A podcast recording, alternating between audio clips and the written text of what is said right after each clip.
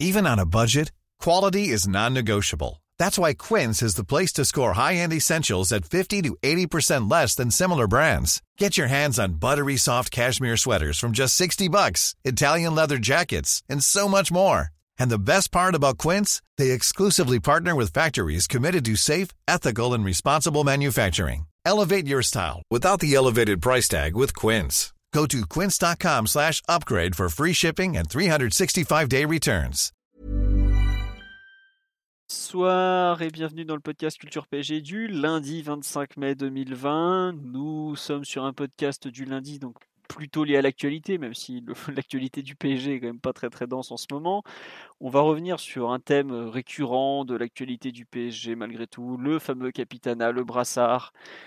Puisque bah, Thiago Silva le porte depuis maintenant 8 ans, il est en fin de contrat dans quelques semaines, donc euh, ça, pourrait devenir un thème encore plus d'actualité. On va faire un petit tour d'horizon sur la question, puis ça, nous permet aussi de parler de pas mal de joueurs, de, des aspects qu'on n'évoque pas forcément tout le temps. Voilà, petit thème, et on finira sur des questions-réponses, comme on a pris l'habitude de le faire en ce moment, parce qu'il y a pas mal d'interrogations que vous posez, mais qui ne méritent pas forcément des podcasts complets. Donc on, fera ça.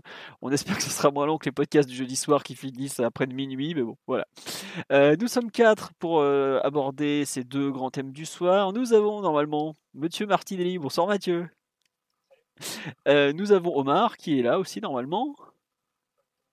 Et nous avons Simon. Es-tu là Simon? Voilà. Euh, On, salue tout le monde sur le live. Je vois qu'il y a déjà quelques habitués, donc ça nous fait très plaisir de vous avoir en ce lundi. euh, J'allais dire férié, mais non, pas du tout. Euh, lundi 25 mai. On va attaquer tout de suite donc sur le thème du Capitana. Thiago Silva est le capitaine du PSG maintenant depuis 8 ans ou presque. De, mémoire, c'est en novembre 2012 ou décembre 2012 qu'il récupère le brassard à Christophe Jallet. C'est ça, Mathieu, de mémoire, euh, ou pas du tout? Je me trompe peut-être d'ailleurs. Septembre, tu crois déjà? Bon, petite. Bon. Bah, je dirais que c'est avec la crise de décembre. Pour son premier match direct, il lui donne le brassard? Bon. Ah On me dit qu'on n'entend pas les intervenants. Ça faisait longtemps. Ah oui, puisque j'ai eu. Non, non, mais c'est bon, t'inquiète pas, c'est de... c'est de ma faute. Je vous corrige tout ça. Alors, propriété, haut-parleur. Normalement. Est-ce que vous les entendez? Vous pouvez parler les autres là, s'il vous plaît? Voilà, c'est bon. Allô, allô. Oui, oui, c'est Salut bon, c'est tout le bon. monde. Voilà, rebonjour. Ils vous ont tous dit bonjour et on, entend, on était en train de débattre donc sur le, la première de Thiago Silva avec le brassard de capitaine. Oui, oui, oui, oui, je sais qu'on entend que moi. Ça y est, si on entend Mathieu, c'est qu'on entend tout le monde, ne vous inquiétez pas. C'est parce que j'ai eu un, changement de réglage de dernière minute. Euh, donc, on reprend. Euh, on était en train de dire que Thiago Silva est donc le capitaine du PSG depuis euh, 7 à 8 ans. Il est régulièrement, euh, comment dirais-je, euh, critiqué pour ses propos dans ce rôle. Et euh, la question qui se pose est donc aujourd'hui, est-ce qu'il faut finalement changer de capitaine au PSG après cette longue, très longue période avec Thiago Silva et le brassard? Qui veut se lancer un peu sur le thème On nous dit capitaine depuis janvier, janvier 2013. Bon, peut-être, on va dire. Euh, il est quand même très établi dans le rôle. Qui veut commencer euh, sur ce thème Mathieu, euh, qui est un habitué. euh, Est-ce que tu veux un peu donner ton sentiment sur euh, Silva capitaine et, et puis éventuellement euh, un éventuel Ouais, un changement? Oui, vas-y. Un petit pouls du capitana. Le pouls du capitana, exactement. Voilà. Et on me dit un podcast sans problème de son, c'est pas normal. Mais, mais, mais c'est exactement ça. Le podcast, c'est le problème de son la base. Mais bon, non, franchement, ça, je suis désolé, c'est de ma faute encore. Non, on est dans la tradition, c'est important. Tout à fait. La dignité. C'est important la de garder nos racines, de garder nos racines d'amateurs, donc euh, Tout à pas passer au professionnalisme trop tôt. Ah, je peux dire qu'on refuse le professionnalisme le plus total.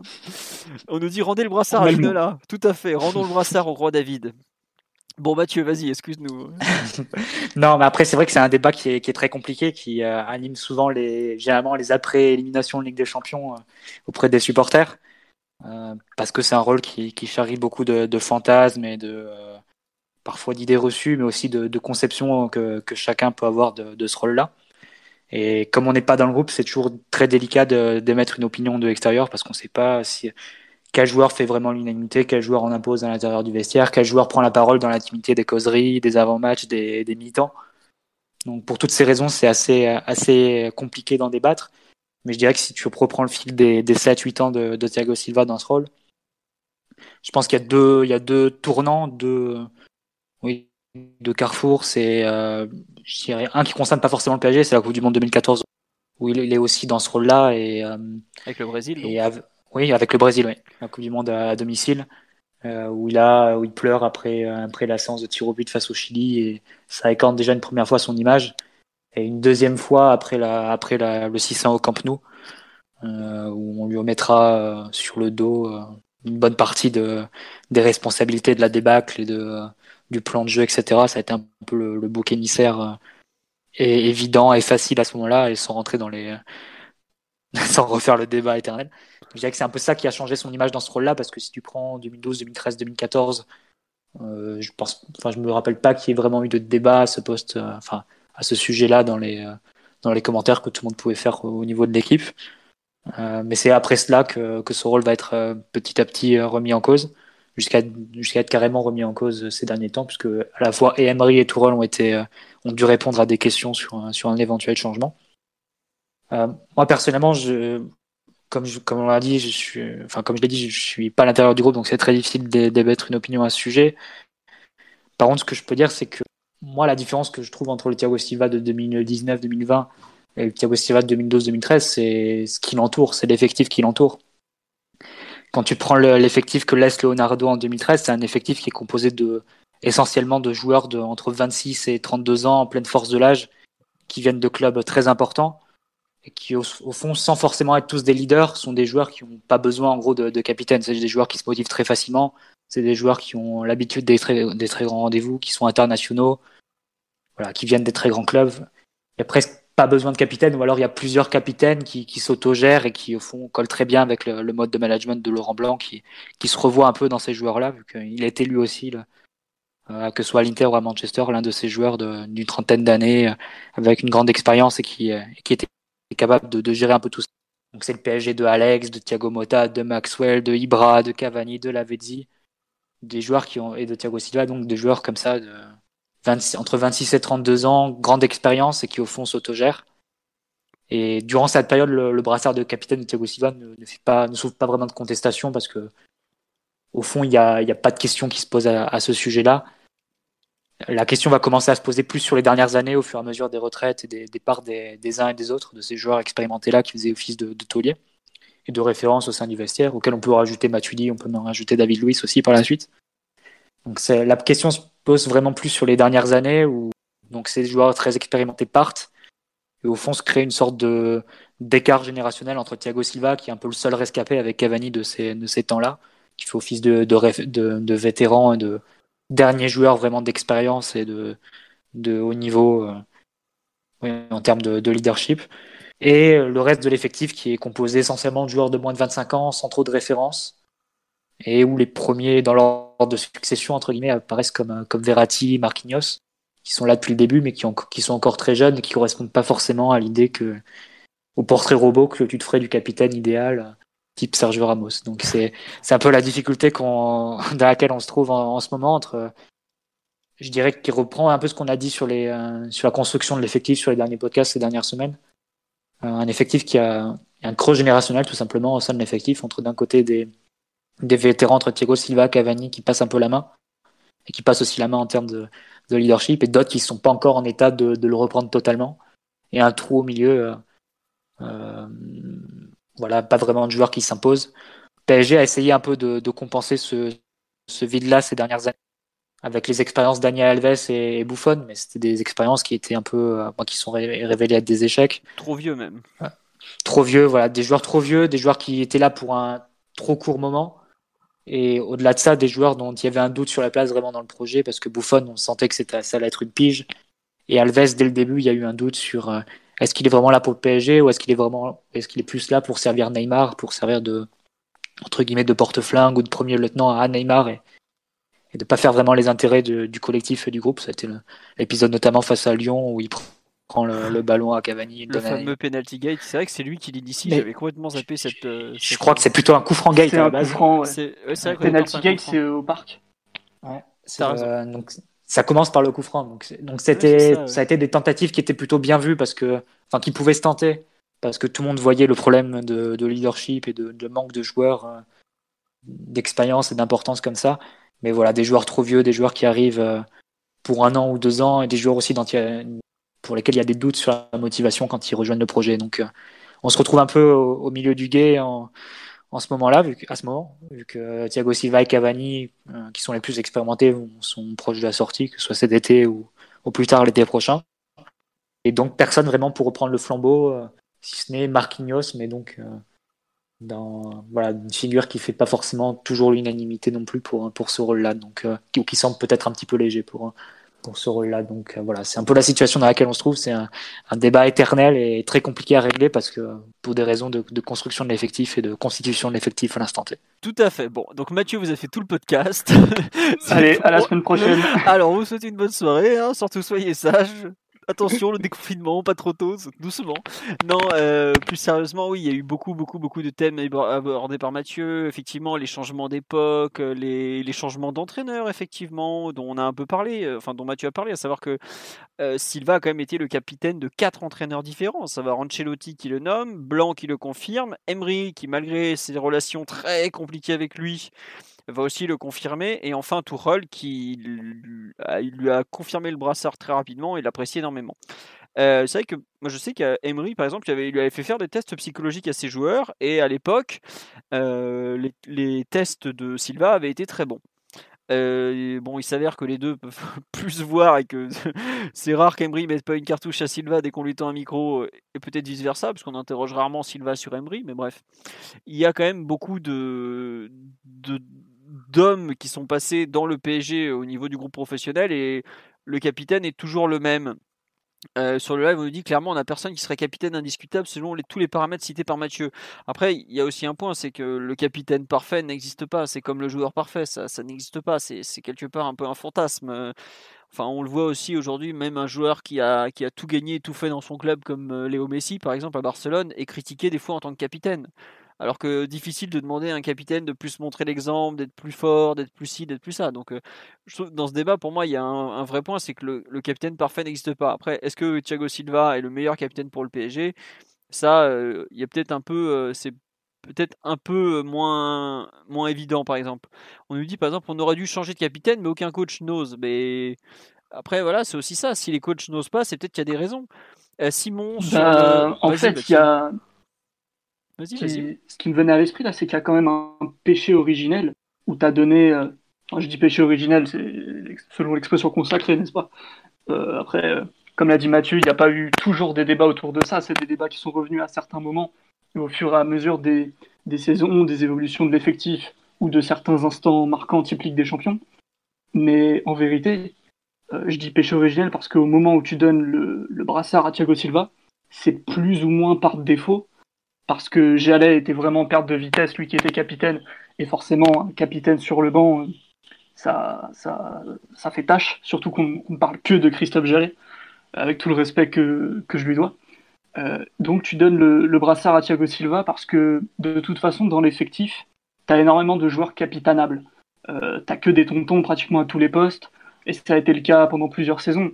Euh, quand dans les, dans les cages, tu as Sirigu, en défense, tu as Alex, puis David Luiz, Maxwell, Mota, Matuidi, Ibrahimovic, c'est vraiment que des darons sur le terrain. en tout cas, des, mecs avec des énormes personnalités et qui globalement sont tous plus ou moins des leaders euh, à leur façon avec Zlatan comme chef incontesté.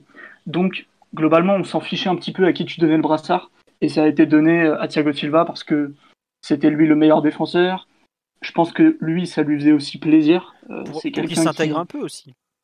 Aussi, aussi. Et puis c'est quelqu'un qui, avait, qui a quand même besoin dans sa personnalité d'être rassuré, d'avoir beaucoup de considération. Et donc euh, le fait de donner le brassard un peu au chouchou de Nasser, euh, ça arrangeait le joueur et ça posait pas de problème globalement.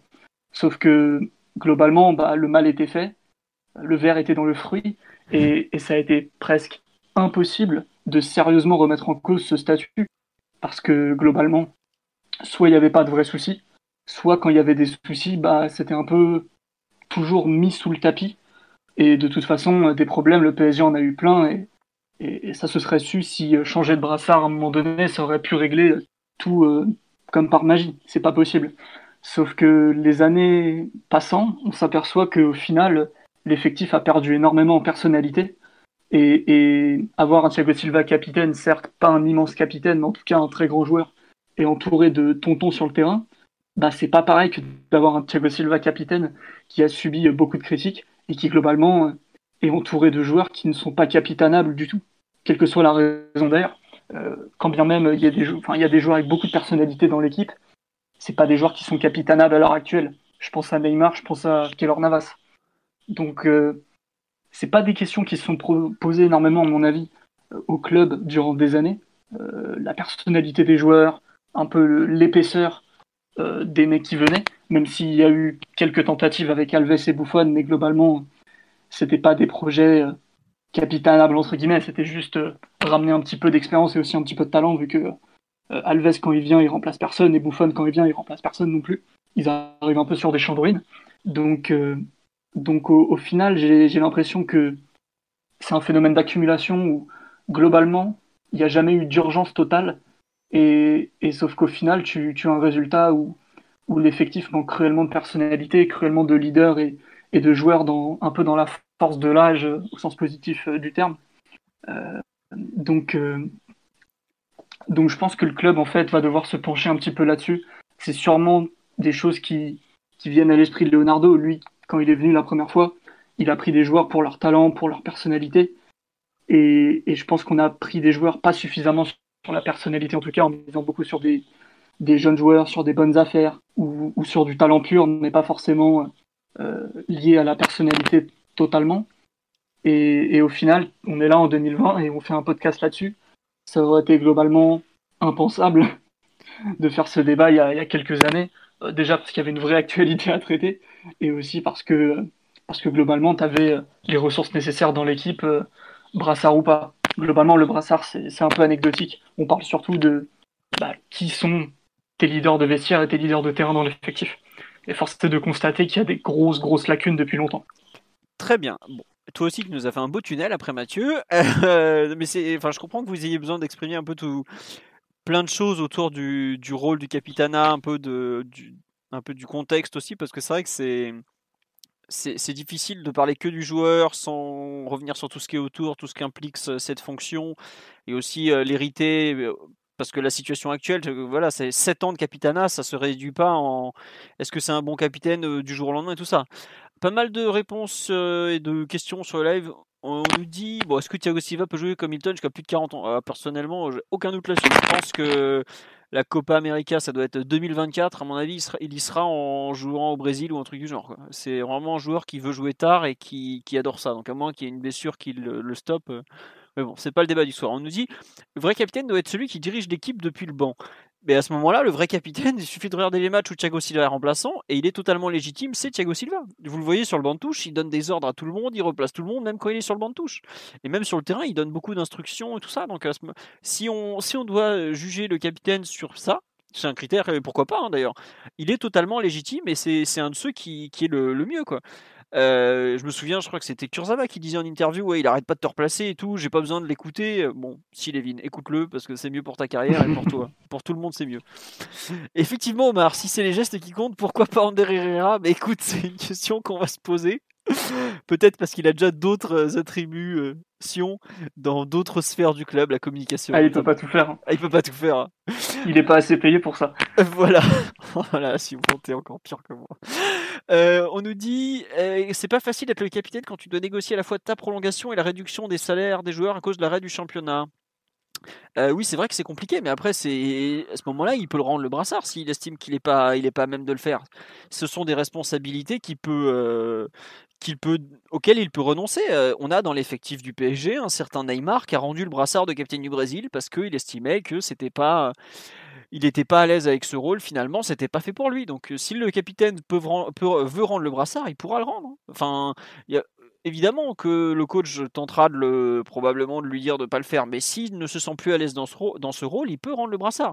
Après, vu comme il y tient, en général et depuis toujours, euh, je doute que Thiago Silva rende le brassard euh, malgré tout. Hein. enfin, je ne sais pas euh, qui va, qui va euh, lui dire de le rendre et comment il pourrait le rendre. Mais non, de mémoire, Mathieu, c'est bien Neymar qui le rend avec, au début avec Tite, je crois. Il y avait plein de polémiques et pour ça, il l'avait rendu parce que ça le saoulait aussi un peu. Donc, on lui a pas vraiment retiré. Hein. Enfin, c'était. Je te pose la question, c'est pour juste pour les auditeurs, je la posais en message entre nous, mais c'est vrai que j'avais un peu ce doute-là. Il me semblait que justement le brassard pour Neymar avait fait beaucoup polémique au Brésil à l'époque. Euh, du coup, entre guillemets, sous pression populaire, il lui avait retiré, mais il a pas fait grand chose. pas exactement comment ça se passait. Hein. Ouais, puis Neymar, il s'en fout. Hein. Mais, mais, non, il, non, il s'en fout pas. Capitaine du Brésil, ça veut dire quelque chose euh, quand même. Bah, tu sais, euh, et Simon, il, nous avait imposé. Jeudi soir, il nous expliquait jeudi soir que Rai, c'était pas grand chose, capitaine du Brésil, donc il continue dans sa. Il sera, il sera bientôt de retour en France. Pas. voilà. c'est pas le débat du soir, mais Ney, pour le coup, ça lui met pas forcément toujours une pression très positive. Bah, en tout cas, pour euh, Titch avait instauré un, un à tournant euh, où plusieurs joueurs s'étaient succédés dans ce rôle-là pour qu'il décide à la fin que le capitaine euh, devenait du coup de facto euh, Daniel Alves. Et ça avait en effet fait polémique parce que c'est plus un retrait pour Neymar qu'un choix, un choix de, un choix délibéré de sa part. Enfin, c'est ce que j'en avais compris lorsque ça avait été évoqué. Ouais, mais vu l'amour qu'a Titch pour, euh, pour Neymar, en tout cas, c'est clairement pas une décision euh, comment dire, qui, qui, lui a fait plaisir il, y avait, y avait pas mal de soucis à ce moment-là et tout, mais euh, c'était pas. Enfin, c'est plus. Pour moi, c'était Neymar vraiment qui avait dit écoutez, ça crée trop de problèmes, gardez-le, enfin, donnez-le à quelqu'un d'autre, et c'est ensuite seulement qu'il y a le fameux capitana tournant. Mais bon, bref, on s'en fout, c'est les affaires du Brésil, ça euh, ça nous concerne pas. Sur le, PSG, sur Thiago Silva, euh, on nous parle de son départ, mais ça c'est encore un autre souci. Euh, on nous dit le caractère, le leadership ne s'invente pas et Silva ne l'a pas. Est-ce que vous êtes d'accord avec un peu ce problème de, de caractère et de leadership individuel, Omar, qu'on n'a pas entendu encore? Qu'est-ce que tu, tu en penses un peu, ou même le capitana en général euh, comme, comme vous le disiez depuis, depuis tout à l'heure, déjà, de un, c'est une question extrêmement compliquée parce qu'il y a, pour, pour prendre la décision de qui est légitime, qui est un capitaine ou non, il y a énormément de critères qui sont invisibles que, que l'on ne maîtrise pas dans, dans, dans, le choix de ces décisions, qui, à mon sens, dans une équipe de foot, sont tout sauf euh, anecdotiques enfin, porter le brassard de capitaine, c'est déjà de un une, une responsabilité très très forte. Euh, je dirais intérieure et, et, aussi extérieure au groupe. Euh, il y a une notion de représentation qui est importante, il y a une notion d'exemplarité qui est importante. Et, euh, et je dirais que pour qu'un capitaine soit, soit bon ou légitime, il faut aussi mesurer le, le nombre de leaders qu'il crée ou le nombre de leaders qu'il y a autour de lui. Non pas que je dise que Thiago Silva soit un, bon ou un, mauvais capitaine. Moi, j'estime que dans grande, en grande partie, son capitanat n'est pas forcément n'est pas, à discuter euh, de par le niveau de performance. Ce qui, a, ce qui est peut-être discutable, c'est euh, l'intérêt qu'il a, qu'il a montré à certains de ses confrères et peut-être une, une habitude à être un peu trop centré sur lui-même et un peu moins sur, sur l'extérieur. Mais ça, c'est, c'est plus du jugement, ça, vaut ce que ça vaut. Je dis pas du tout que, que c'est la vérité et je, et je pense que c'est plutôt pour ça que, que le brassard a, a été discuté. Après, euh, si il a pas, comme tu l'as dit très justement, il n'y a pas forcément de, de portrait robot. Et, euh, et au PSG, je pense que là, si, si tu prenais 10 supporters, pour prendre la suite du Capitana, ils auraient peut-être dix noms différents avec euh, chacun des, arguments qui, se valent. Parce que ça dépend, ça dépend aussi de ta, sensibilité et de ce que, et de ce que tu projettes d'un bon capitaine. Tu prenais, Mathieu prenait l'exemple de, Sergio Ramos, qui est euh, peut-être l'exemple alpha de ce que représente un capitaine de, de, l'ère euh, en 2020. Il y a plein d'autres capitaines dans, dans, un tout autre style qui ont été très légitimes et très impactants euh, sur leur groupe. Euh, je pense pas que Sergio Ramos ait euh, la même personnalité que, je sais pas, j'en ai pas qui me vient en tête, que Javier Zanetti, par exemple, mais il n'empêche que c'est des capitaines incontestés, incontestables. On a eu, on a eu ce, ce cas-là avec Thiago Silva pendant, je dirais facile, ces trois premières saisons. Après, vu qu'il y a eu des déroutes extrêmement, extrêmement graves et des belles sorties de route, forcément, on, regarde qui, tient le gouvernail et qui tient le, qui est le capitaine à ce moment-là. Donc, les techniciens et les entraîneurs qui étaient en place en ont pâti. Thiago Silva, à part dans l'opinion publique, un peu moins. Donc, c'est pour ça qu'il y a des questionnements. Et maintenant, quand on est à, à peut-être deux mois ou douze ou vingt-quatre de, de son départ, va se poser la question très légitime de sa, de sa succession. Euh, moi, j'écarte pas que ça puisse être un joueur euh, totalement externe à quelqu'un du PSG, qui soit une recrue et qui fasse l'unanimité par son, par son talent, par son personnalité, par son, par son, par son expérience antérieure.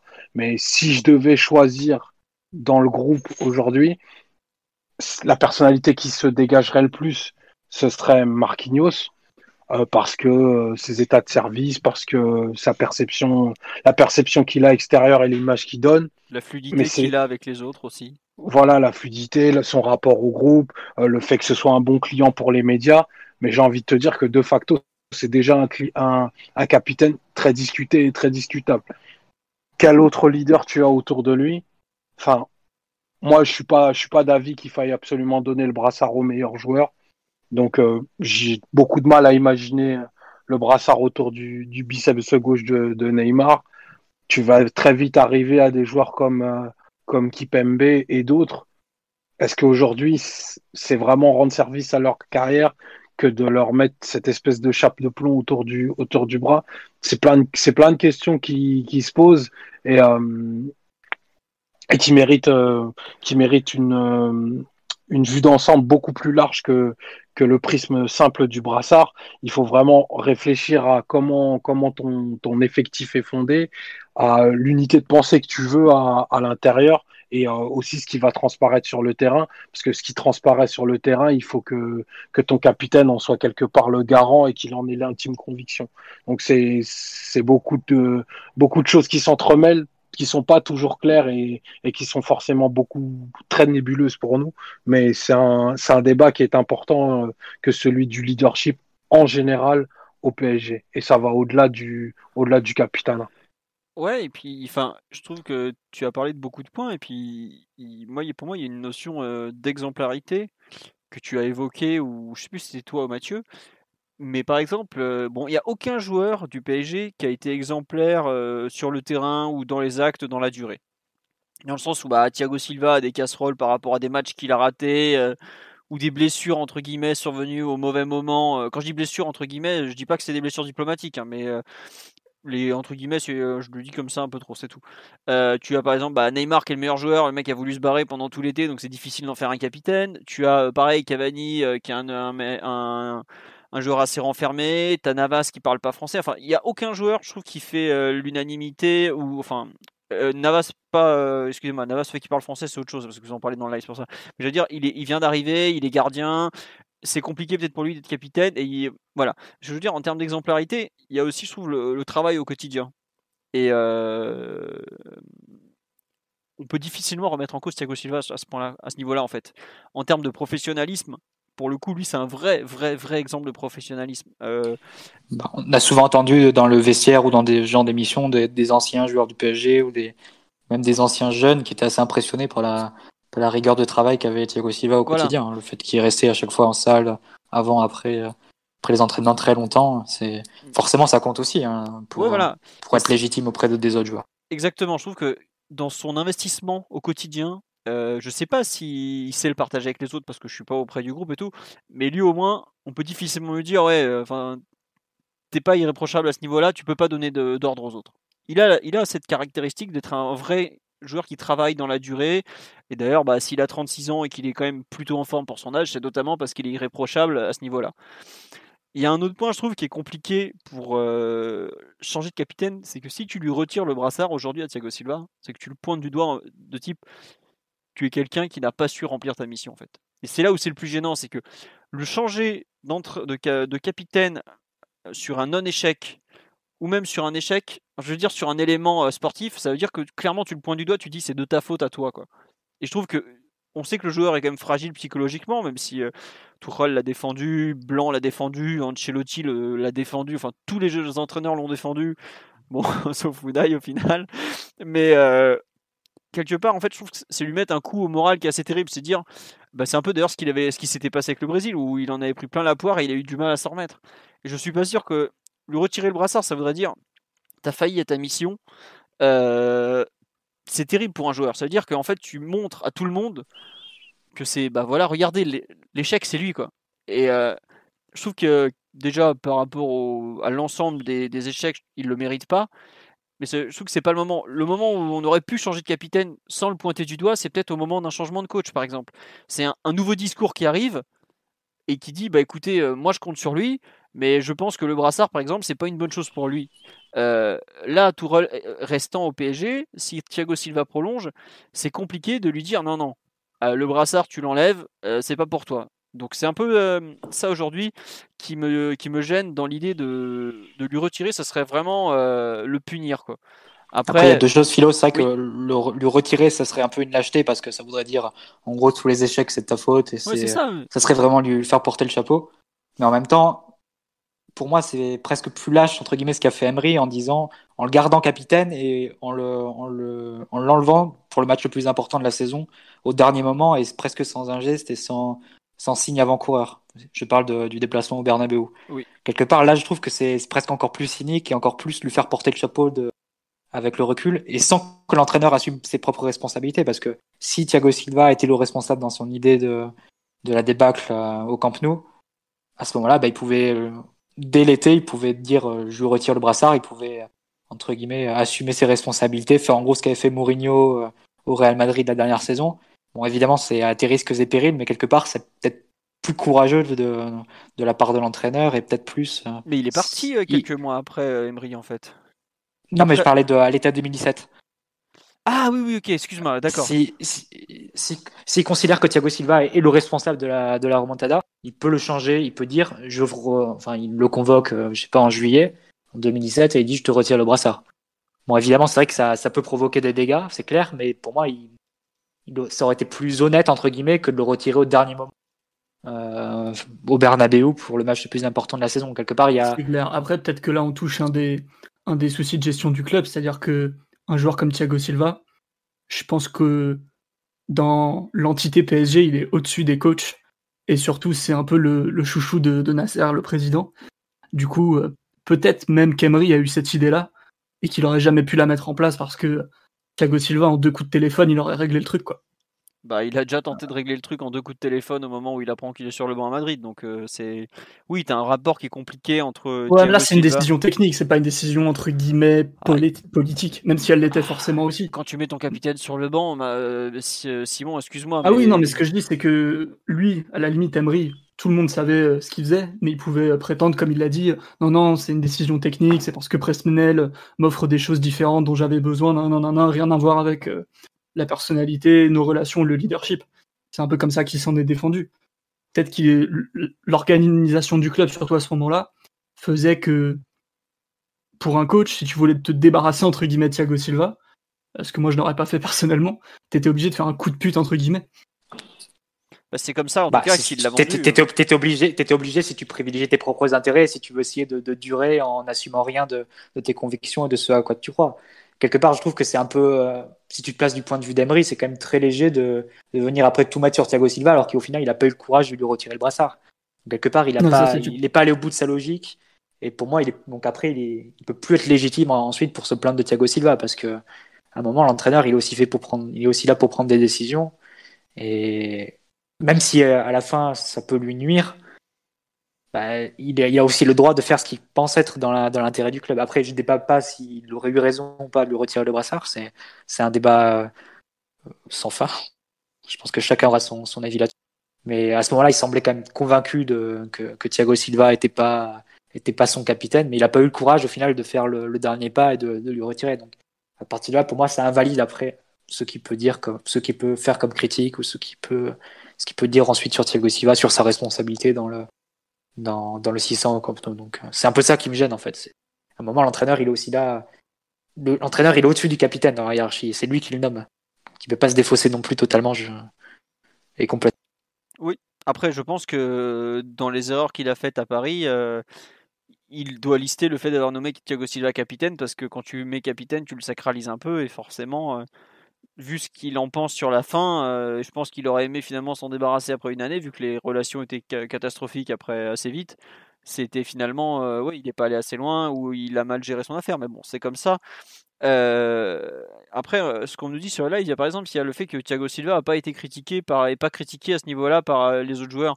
Oh, il y a quand même pas mal de joueurs qui, il y avait eu notamment un témoignage d'un ancien joueur dans la presse qui avait été, qui avait dit que c'était un capitaine qui n'était ni aimé ni respecté de mémoire ou un truc du genre. Donc c'est, il est ah, pas. C'est sûr qu'il n'a pas que des amis. Voilà, euh, même au sein du vestiaire, il n'y a pas que des amis non plus, hein, Thiago Silva. Mais après, tu ne peux pas lui retirer sa, son niveau de performance et sa longévité et le fait que. globalement, il, coche certaines cases et, d'autres non. Euh, euh, si on parle, comme on l'a dit, de niveau, de, professionnalisme, de capacité aussi à donner des ordres, ça, ça va. C'est plutôt le fait, la gestion des émotions, les rapports humains. C'est plus ce genre de trucs qu'on lui reproche. J'imagine plutôt à l'intérieur du club, pas forcément nous, euh, les observateurs ou, les médias ou quoi que ce soit. Je parle vraiment des gens qui le côtoient. Euh, dès qu'on a des échos un petit peu sur ça, euh, il n'est pas remis en cause sur tous les plans. Il est remis en cause, ouais, ça, plus sur son rapport aux autres, son côté parfois un peu hypocrite, un peu perso aussi, le côté, le manque de courage par moment. C'est plus ça en fait. Il faut bien, faut bien définir les choses hein, quand, quand, quand on aborde ce genre de truc. Oui, non, totalement. Il, a, bah, il est comme tous les joueurs, il a des bons et des mauvais côtés. Et certains mauvais côtés, effectivement, sont liés notamment à sa personnalité qui peut parfois être, entre guillemets, contraire à ce qu'on imagine d'un capitaine, à savoir quelqu'un qui fédère et qui va euh, entraîner les autres derrière lui. Mais bon, quand on fait le tour un peu euh, des joueurs du PSG, moi je trouve que il n'y en a pas vraiment un qui fédère et, et mène les eaux derrière lui ou qui est, ou qui est irréprochable dans ce qu'on attend d'un point de vue peut-être plus collectif d'un capitaine. Par exemple, euh, le fait qu'il parle euh, franchement bien français, que ce soit un joueur qui, est, qui est capable de jouer euh, dur sans être méchant. Enfin, quand je dis dur, c'est stupide. Oui, voilà. Non, mais disons que c'est pas un mec qui va blesser pour blesser. Que là, pour le coup, je trouve pour moi, ça serait un mauvais exemple, quoi. Ça voudrait dire que t'es es, un capitaine euh, peut-être un peu euh, vicieux, tu vois. Qui soit, il est capable d'être dur avec les attaquants, mais de, de, façon franche, en fait, je trouve. Là où, par exemple, un Marquinhos manque peut-être un peu de dureté pour être capitaine euh, quand tu le vois perdre. Globalement, personne ne veut d'un capitaine qui fait des câlins aux adversaires. Bon, voilà. Mais après, non, mais tu as raison. Après, est-ce que par rapport au reste du groupe, il a, il a toutes les qualités nécessaires. Enfin, on a par exemple, je me souviens de certains jeunes euh, qui n'ont pas forcément dit que Thiago Silva était un cadeau euh, ou autre, quoi. Et c'est pas du tout. Euh, il peut pas avoir que des qualités. Donc moi, je, pense que c'est dur de lui enlever le statut de, capitaine par rapport à ce que j'expliquais tout à l'heure. Mais est-ce que ça a été sur la durée aujourd'hui Est-ce qu'il n'y a pas une rupture en aussi un peu générationnelle, comme expliquait Mathieu au départ? C'est possible. Est-ce que c'est aujourd'hui toujours le meilleur capitaine pour le PSG Moi, je trouve que de par son investissement quotidien, ce qu'il continue d'être et le fait qu'il s'entende très bien avec l'entraîneur, c'est le, le, meilleur ou le moins mauvais choix. Chacun euh, je jugera. Après, est-ce que c'est un capitaine qui doit être absolument, euh, comment dire, euh, intouchable, qui, par exemple, est, même en cas de changement d'entraîneur et tout?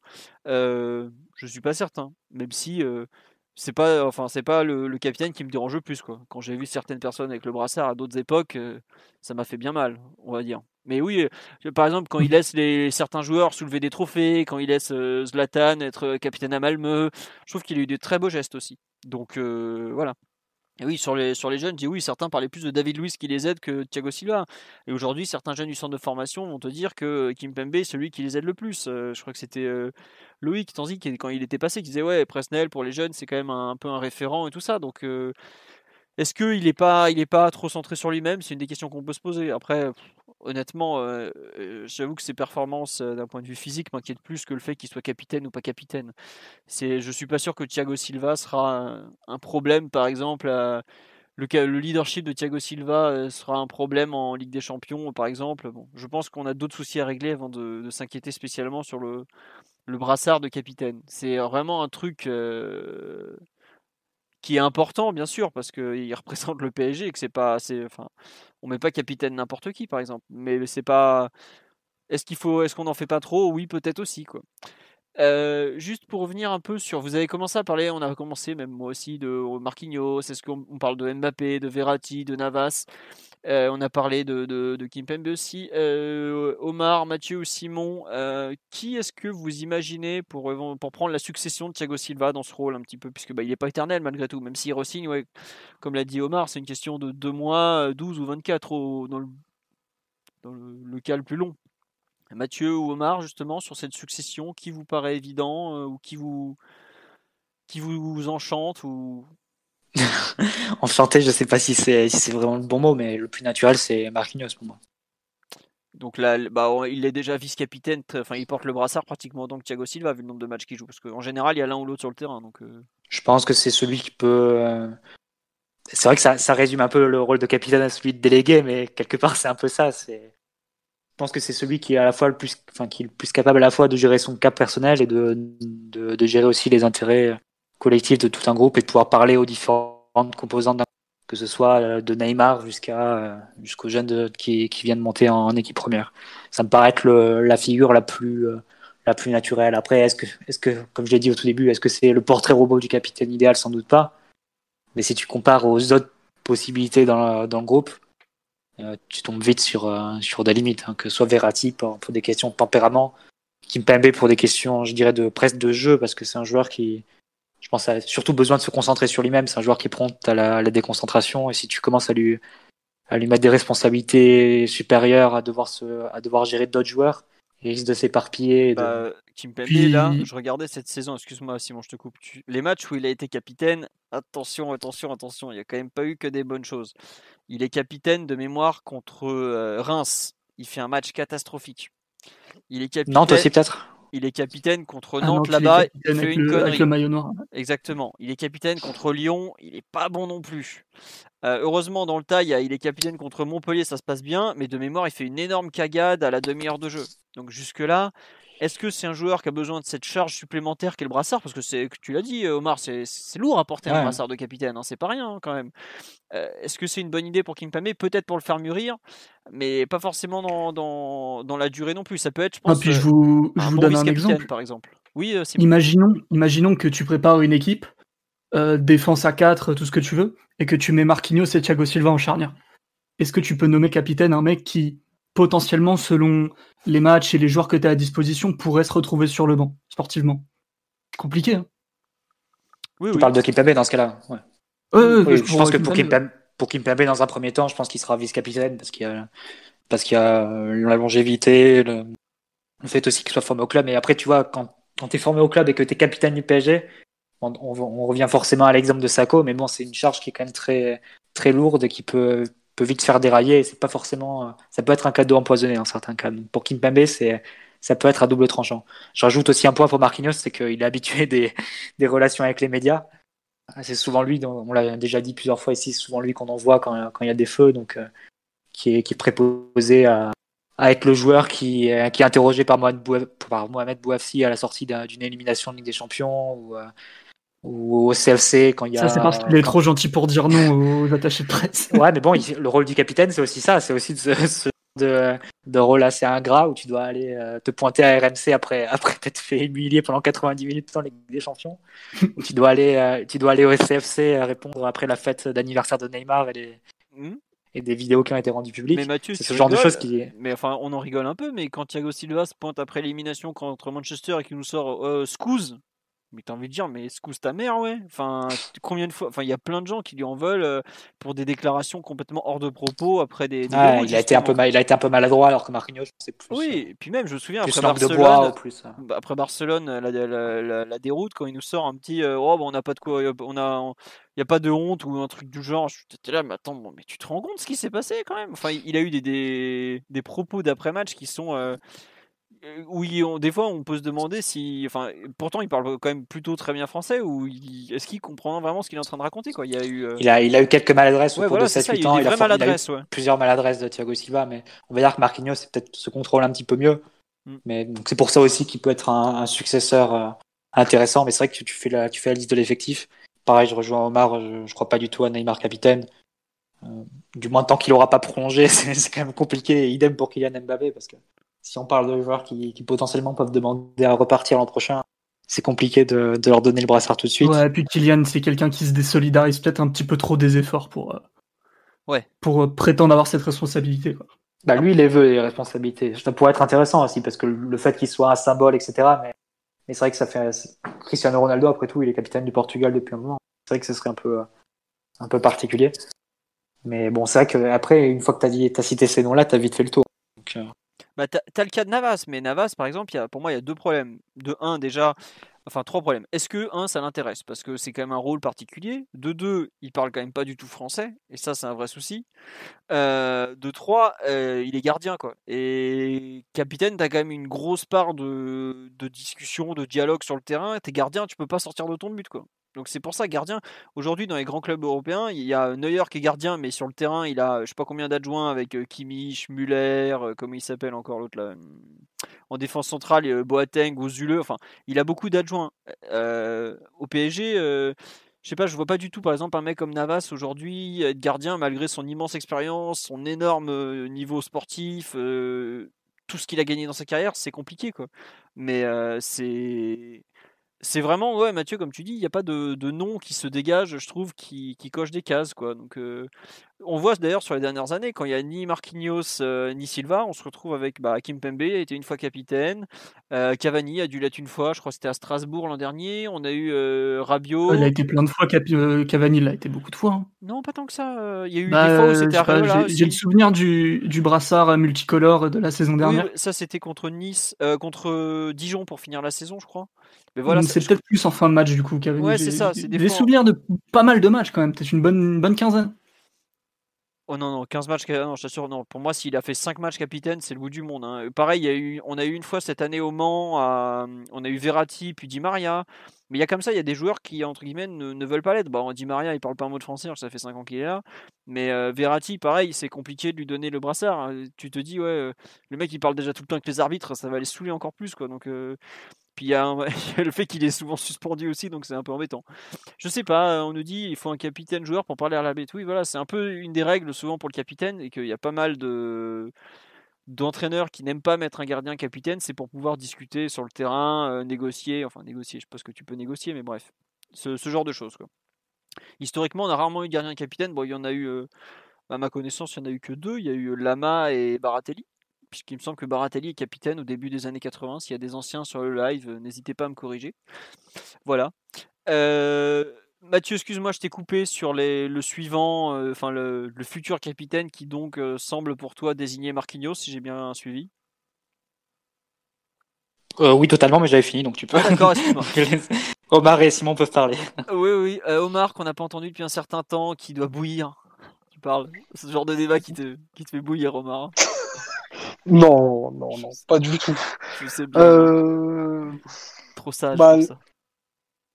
Franchement, moi, si j'avais si j'avais la chance d'être Tourelle, je donnerais le brassard à Verratti.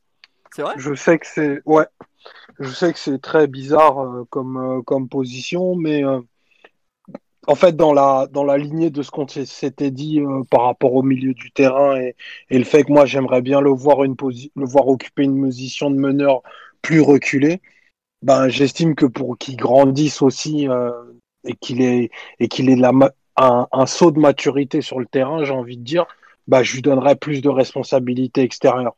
Peut-être que ça dévoilerait euh, des facettes de sa personnalité qui, à mon sens, sont d'énormes qualités et qu'on voit et qu'on retrouve pas assez à toutes les échelles du club. Aujourd'hui, à mon sens, il, il coche plein de cases. Euh, il a un vrai vécu dans ce, dans ce vestiaire. Euh, il a connu euh, le, meilleur et le pire. Il a gravi, euh, il a gravi tous les échelons pour être celui qu'il est aujourd'hui.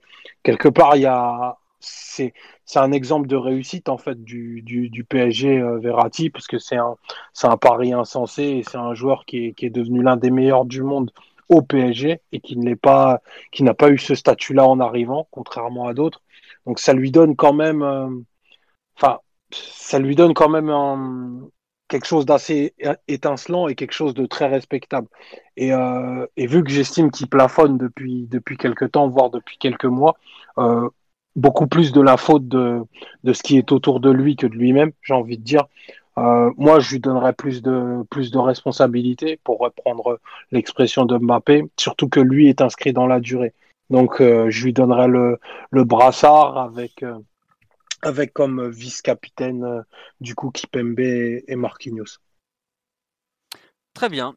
non, sur le live, on me signale effectivement Joël Batz. oui, évidemment, le grand Joël. Mais tu vois, par exemple, Omar, le... sur Verratti, on sait que c'est un joueur qui a une vie extra sportive, qu'on dira agitée, voire remplie. Ça te gêne pas, par exemple, un peu ce côté peut-être. Vie dissolue non, le côté un peu fêtard, tu vois.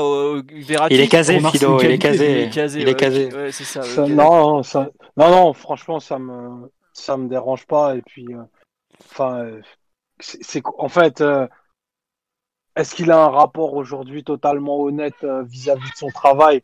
À 99%, je pense que oui. Après, le fait qu'il sorte, enfin, là, on va pas trahir de secret, mais il a, il a, il a 25 ans. Tout le monde sort à 25 ans, encore plus quand tu es footballeur et millionnaire. Ah Donc, euh, Simon, il fait des vidéos chez lui. Euh, il pas. pas 25 ans déjà. il, est, il, est, encore trop petit. Je vais, casser un, je, vais, je vais casser un peu une, mais il a 28 ans en novembre, Verratti. C'est triste. Hein ouais, je sais, dis rien. ouais, 25, 28, enfin, c'est l'âge où tu sors. Quoi. Tu vois, as vu si tu vois, tu comprends bien ce que je veux dire. Donc, non, moi, ce sera pas un frein au, moment de, choisir mon, mon capitaine. Je pense pas qu'il outrepasse. Euh, Tiens, ce certaines limites. Quoi. Non, juste Doumbé nous fait une remarque sur la live qui est très juste, c'est qu'on l'a déjà vu le refuser en cours de jeu, effectivement. Oui. Après, euh, on nous dit est-ce qu'il aura la personnalité pour remettre en place ses coéquipiers?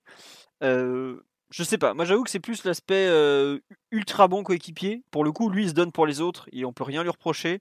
Est-ce que ça peut le permettre de, effectivement de le faire mûrir et tout de... Une meilleure gestion des émotions surtout. Ouais, c'est ça, parce que. Il a une vraie vision collective, je trouve, Verratti, dans son ah, jeu et dans, ses personnalités. Mais comme Marquinhos. C'est là pour le, pour les deux justement, on peut on pourra jamais leur reprocher ça, c'est que ils pensent beaucoup aux autres sur le terrain. Et je trouve que pour un capitaine, c'est franchement important.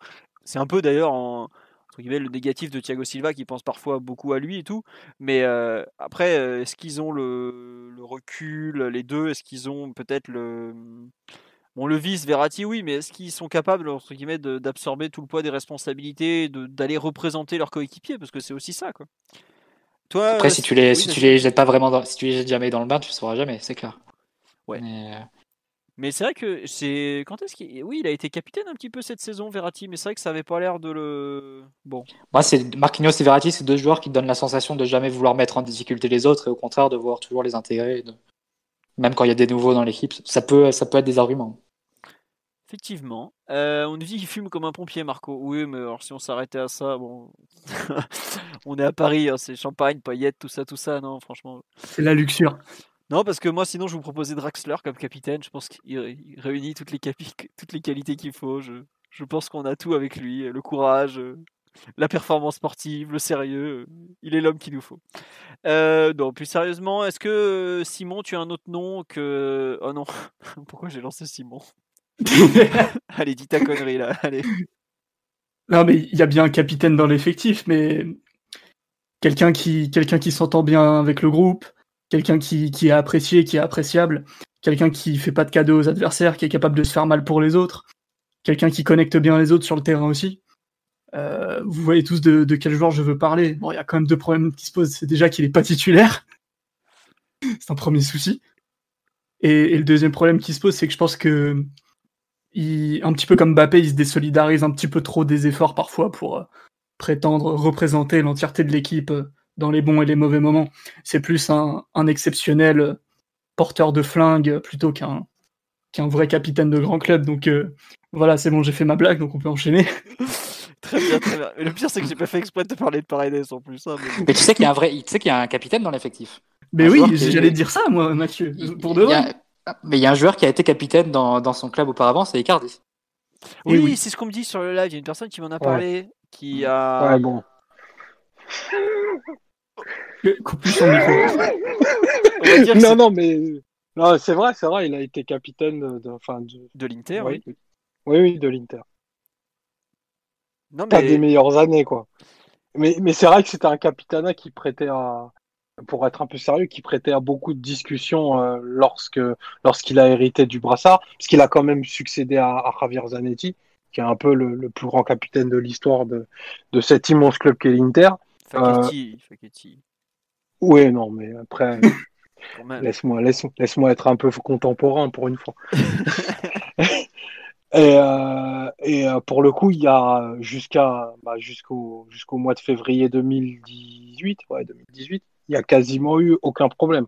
Et au contraire, ça a, ça a augmenté son niveau de, de performance à Icardi.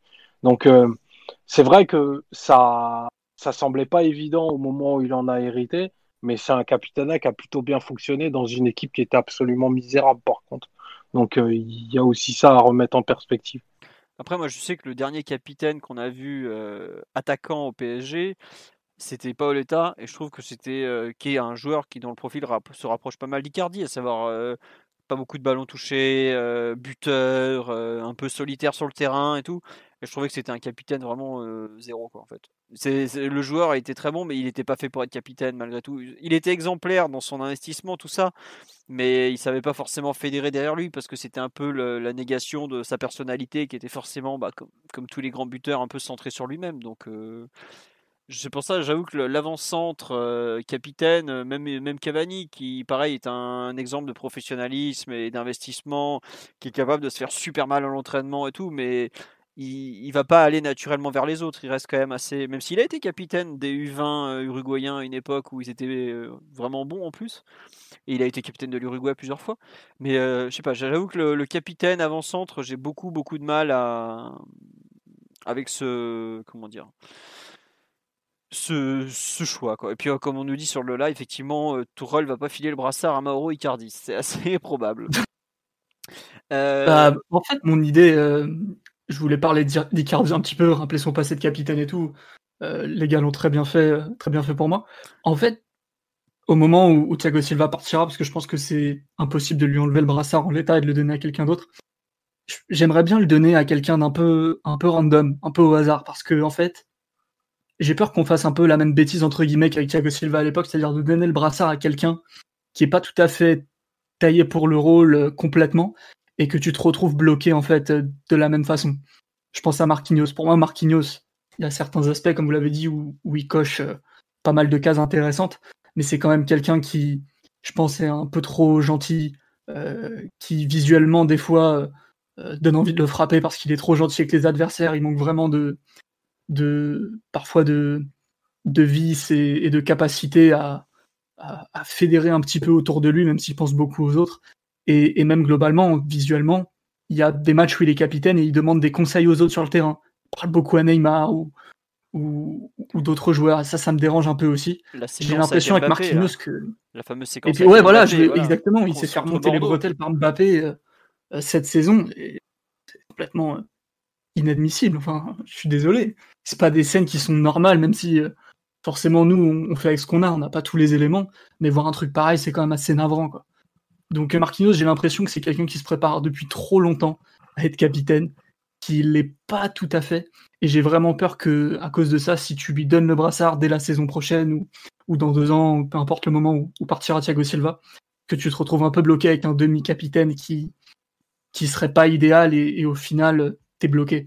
Donc moi j'aimerais bien le donner à quelqu'un d'un peu un peu au hasard ou, un profil un peu différent, euh, type euh, Icardi ou, ou, Verratti, et en fait, ou Navas, hein, à ce moment-là, en fait, tu t'achètes du temps en attendant d'avoir plus de, vrais leaders, entre guillemets, qui arrivent dans l'effectif. Ouais, mais si tu, si tu le donnes à Icardi ou à Navas, disons, bon, Navas, il, a, il est peut-être plus âgé, donc ça, ça collerait mieux, mais si tu le donnes à Icardi, c'est pas pour lui retirer dans deux ans quand tu auras, quand auras acheté un joueur plus. Bah, faut pas se de sa gueule, faut, faut être clair avec tout le monde et dire peut-être mettre plusieurs, un capitaine à tournant, peut-être euh, faire des choses un peu, si tu commences avec ça, Ouais, mais le problème, c'est que euh, après, tu, te, des capitaines euh, pas ouf pendant longtemps. Comment? Moi, j'aime bien le capitaine à tournant dans l'idée pour impliquer un bah, peu. quand t'as pas de vrai capitaine, au moins, t'es clair avec tout le monde, quoi. tu sais euh, qu'Ancelotti avait fait ça au tout début en 2012. Même Menez l'avait eu pendant, pendant un ou deux matchs. Il aimait bien les Français, Carlo, au début. Mais Menez l'avait eu, Jallet l'avait eu, ça s'était stabilisé sur Jallet pendant quelques temps avant que Thiago Silva par son exemplarité, par même, mais aussi Ancelotti parle de leader hein, quand même quand il parle de Thiago Silva, notamment dans son livre, euh, un livre qu'il avait sorti il y a, il y a quelques temps. C'est les deux seuls joueurs qu'il cite à Paris, c'est Thiago Silva et Ibra. Dans, les, dans deux styles différents de leaders, mais bon, il le cite quand même parmi les, vrais leaders et qui l'ont beaucoup aidé à Paris. Donc euh, pour le coup, ça s'était imposé à lui, mais non, tu peux pas faire enfin, capitaine à tournant. Je trouve que c'est.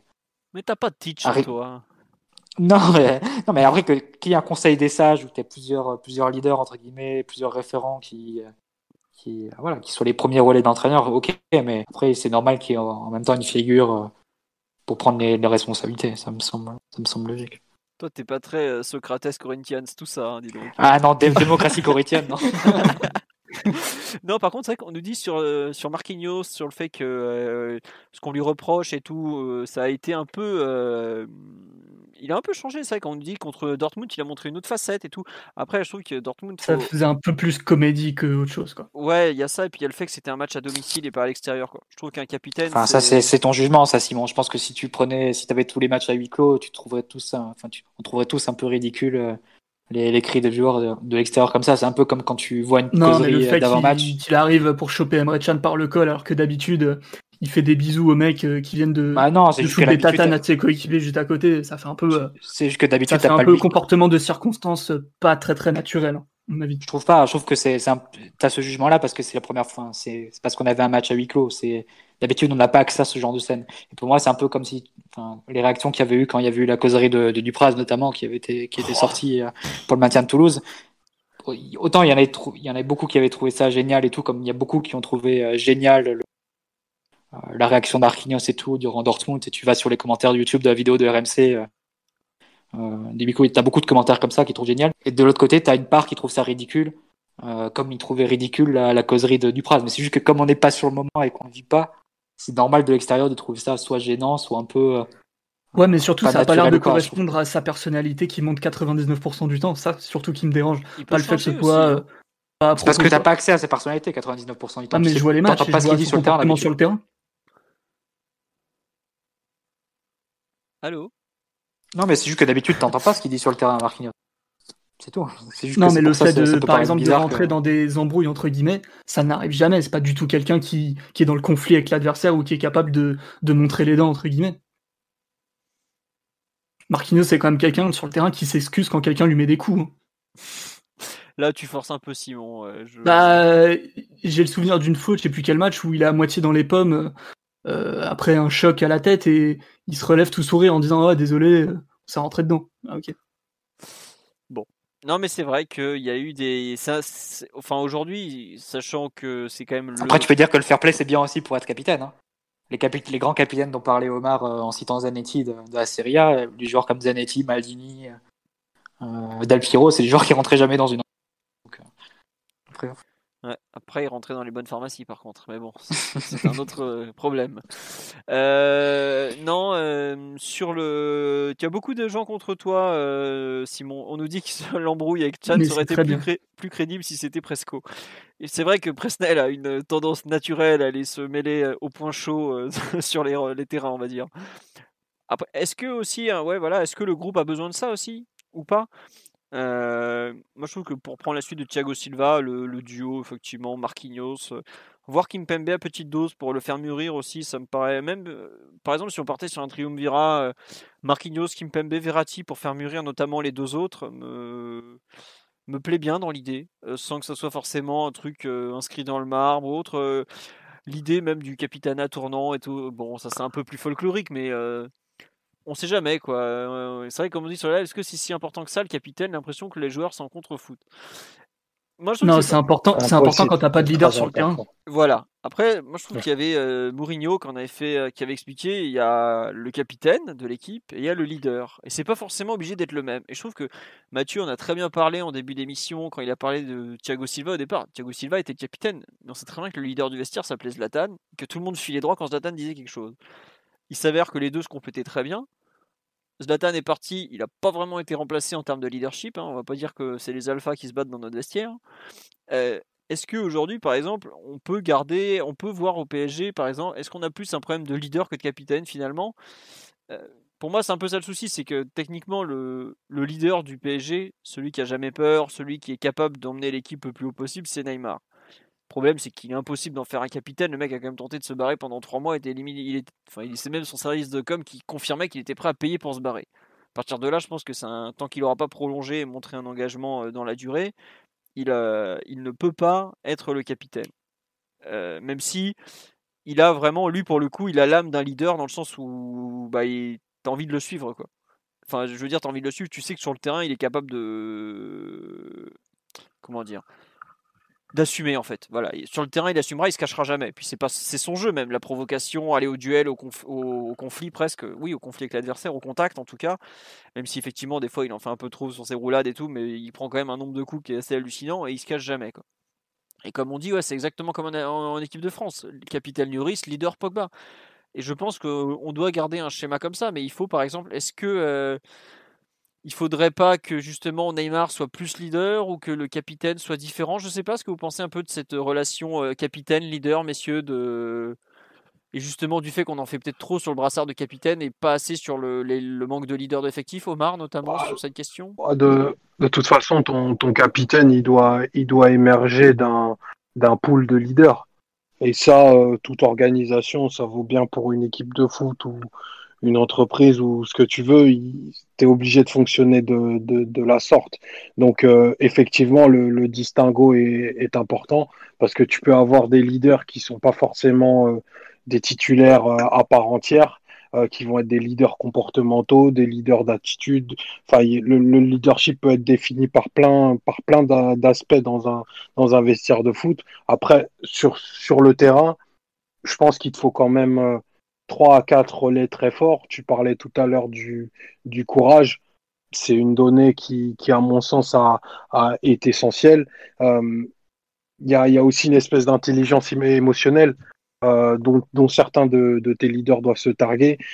Quand ça va être compliqué, euh, il faut qu'il y en ait qui gardent la tête froide et qui, qui, qui, qui soient les garants du plan de jeu, de, de, de, de l'esprit de l'équipe, peut-être même d'une incarnation de, de, ce que représente ta ville.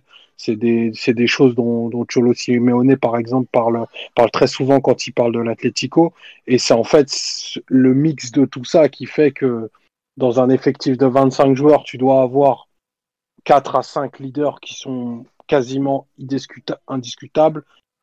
Un qui va peut-être avoir le truc en plus sur le terrain qui fait que tu lui mets que tu lui mets le brassard sur le sur le bras gauche pour moi, c'est peut-être euh, vieux jeu ou, ou, très con, mais c'est absolument pas quelque chose de euh, d'accessoire d'être euh, d'être le capitaine, surtout d'un aussi grand club que que d'être le que qu'est qu'est le PSG. Déjà, ça donne un, statut et même un coup de pouce à ta carrière qui est incroyable. Euh, c'est une reconnaissance de, de ce que tu es en tant que footballeur et aussi en tant qu'homme. C'est pour ça que j'ai un peu du mal à, entendre ce que dit Simon euh, en disant qu'on va le filer à, à, à quelqu'un d'un peu random parce que ouais, moi j'aimerais pas que le, le, brassard se retrouve sur le sur le bras de n'importe qui sans citer sans citer de nom. sans citer l'arrière gauche titulaire de l'équipe. J'aime bien que le, le, le joueur qu'il a euh, autour du bras, encore plus dans mon club, il, il est il est quelque chose de, de très spécial et quelque chose aussi d'assez indiscutable. Donc, euh, Thiago Silva a quand même coché un certain nombre de cases pendant huit ans. Euh, non pas que le, le débat de sa succession soit euh, la chose la plus importante euh, du club et, et, ce qui doit monopoliser toutes les forces et toutes les ressources, mais c'est un débat qui, à mon sens, n'est pas neutre et c'est peut-être aussi pour ça que, bah, que l'opinion publique en, en, parle autant aussi. Quoi. Très bien. Simon, tu voulais rajouter quelque chose? Tu... Euh, comme on a forcément des idées un peu, un peu différentes sur qui devrait ou pourrait être capitaine de l'équipe, pense que ça en dit quand même assez long sur le manque de personnalité qu'il y a parfois au sein de l'effectif et, j'espère que c'est pris en compte par, par le club, par la direction sportive et qu'éventuellement, dans les, profils de joueurs que tu cibles à l'avenir, ça, fera partie, euh, pas en priorité, mais quand même partie intégrante de, ce que tu recherches, c'est-à-dire des joueurs euh, qui, sont des leaders positifs, quelle que soit leur qualité, hein, que ce soit plutôt des, leaders de vestiaire, des leaders de terrain, euh, des mecs qui ont beaucoup de sang-froid, des mecs qui, qui sont à moitié des coachs sur le terrain. Mais à mon avis, il faut, il faut renforcer un petit peu, il faut gagner un peu en épaisseur à, de ce point de vue-là, parce que franchement, entre les faux leaders et les gamins apeurés, on, fait un peu pitié parfois. bah rien que ça, dis donc, tu... quel, quel scud final. Euh, sur le les, gars, les gamins apeurés, ça rappelle, ça rappelle un peu Rose Bachelot après Nice. T'étais à deux doigts de dire les caïds aussi. Euh. Là, j'y pensais, j'y pensais. Bisous à, à, Roselyne. On y pense, Roselyne. J'espère que le confinement se passe bien. Voilà, tout à fait. non, tiens, on nous demandait quel est pour vous le, le meilleur et le pire capitaine de l'ère QSI, Canal, Colonie Capitale, tout ça, tout ça qui veut se lancer euh, ah, Les vieux, allez-y. Hein. Les vieux, allez-y. Euh, euh, non, j'avoue que là, comme ça, le, pire capitaine, bon, y a quand même on a quand même filé le brassard à Sylvain Armand quelques fois, je crois qu'il n'y a pas besoin d'en dire plus. voilà, ça c'est fait comme ça. Non, non, sérieusement, des très mauvais capitaines. Dans l'ère ouais, Colonie Capitale, viens d'en donner un. Euh, Pierre Fanfan, je l'ai beaucoup aimé comme euh, défenseur central avec des mais c'était quand même pas un très très bon capitaine. Euh, vraiment écroulé, écrasé par les responsabilités. Algerino aussi, malheureusement, des joueurs qui étaient des, bons soldats, mais qui n'étaient pas assez, comment dirais-je, forts pour être des capitaines et qui ont un peu trop coulé malheureusement sur la durée. DU, on en rigole, mais c'était un bon capitaine pour le coup. Euh, je sais pas, après Omar, toi tu en vois d'autres, ou Simon ou Mathieu d'ailleurs, parce que moi je, ne vais pas faire tout seul euh, la question. Hein. Bah, après c'est une histoire de sentiment, mais Rai était un capitaine incroyable. Oui. Euh, de, par, de par ce qu'il incarnait, de par, de par sa prestance, de par énormément de choses, de par la période qu'il a, qu'il a traversée au club. Donc moi c'est forcément un capitaine emblématique à mes yeux. Après pire dans la durée, pire capitaine dans la durée, j'ai un peu de mal à dire.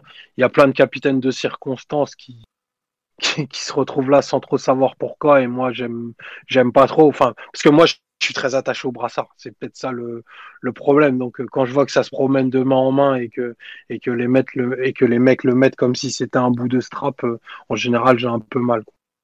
Peut-être Makelele à citer dans les capitaines Oui, oui, oui, tu as totalement ouais, raison. Makelele, c'est un grand capitaine. Hein. Ah, raison, Non, tu as totalement raison, Mathieu. Euh, bah, il arrive et bizarrement, l'équipe, elle retourne. Quoi. Enfin, c'était. Euh, on nous dit sur le live, euh, Jalais, bon, Jalais n'a pas été un mauvais capitaine, il a été un bon capitaine par rapport à, ce qu'il était. Voilà, mais on, est un peu sur les joueurs trop moyens.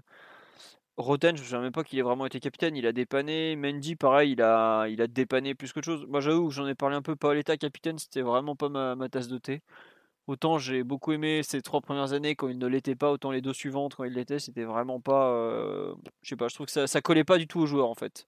Il avait le, l'aura pour l'être, mais je sais pas, j'étais vraiment pas trop, pas trop très convaincu.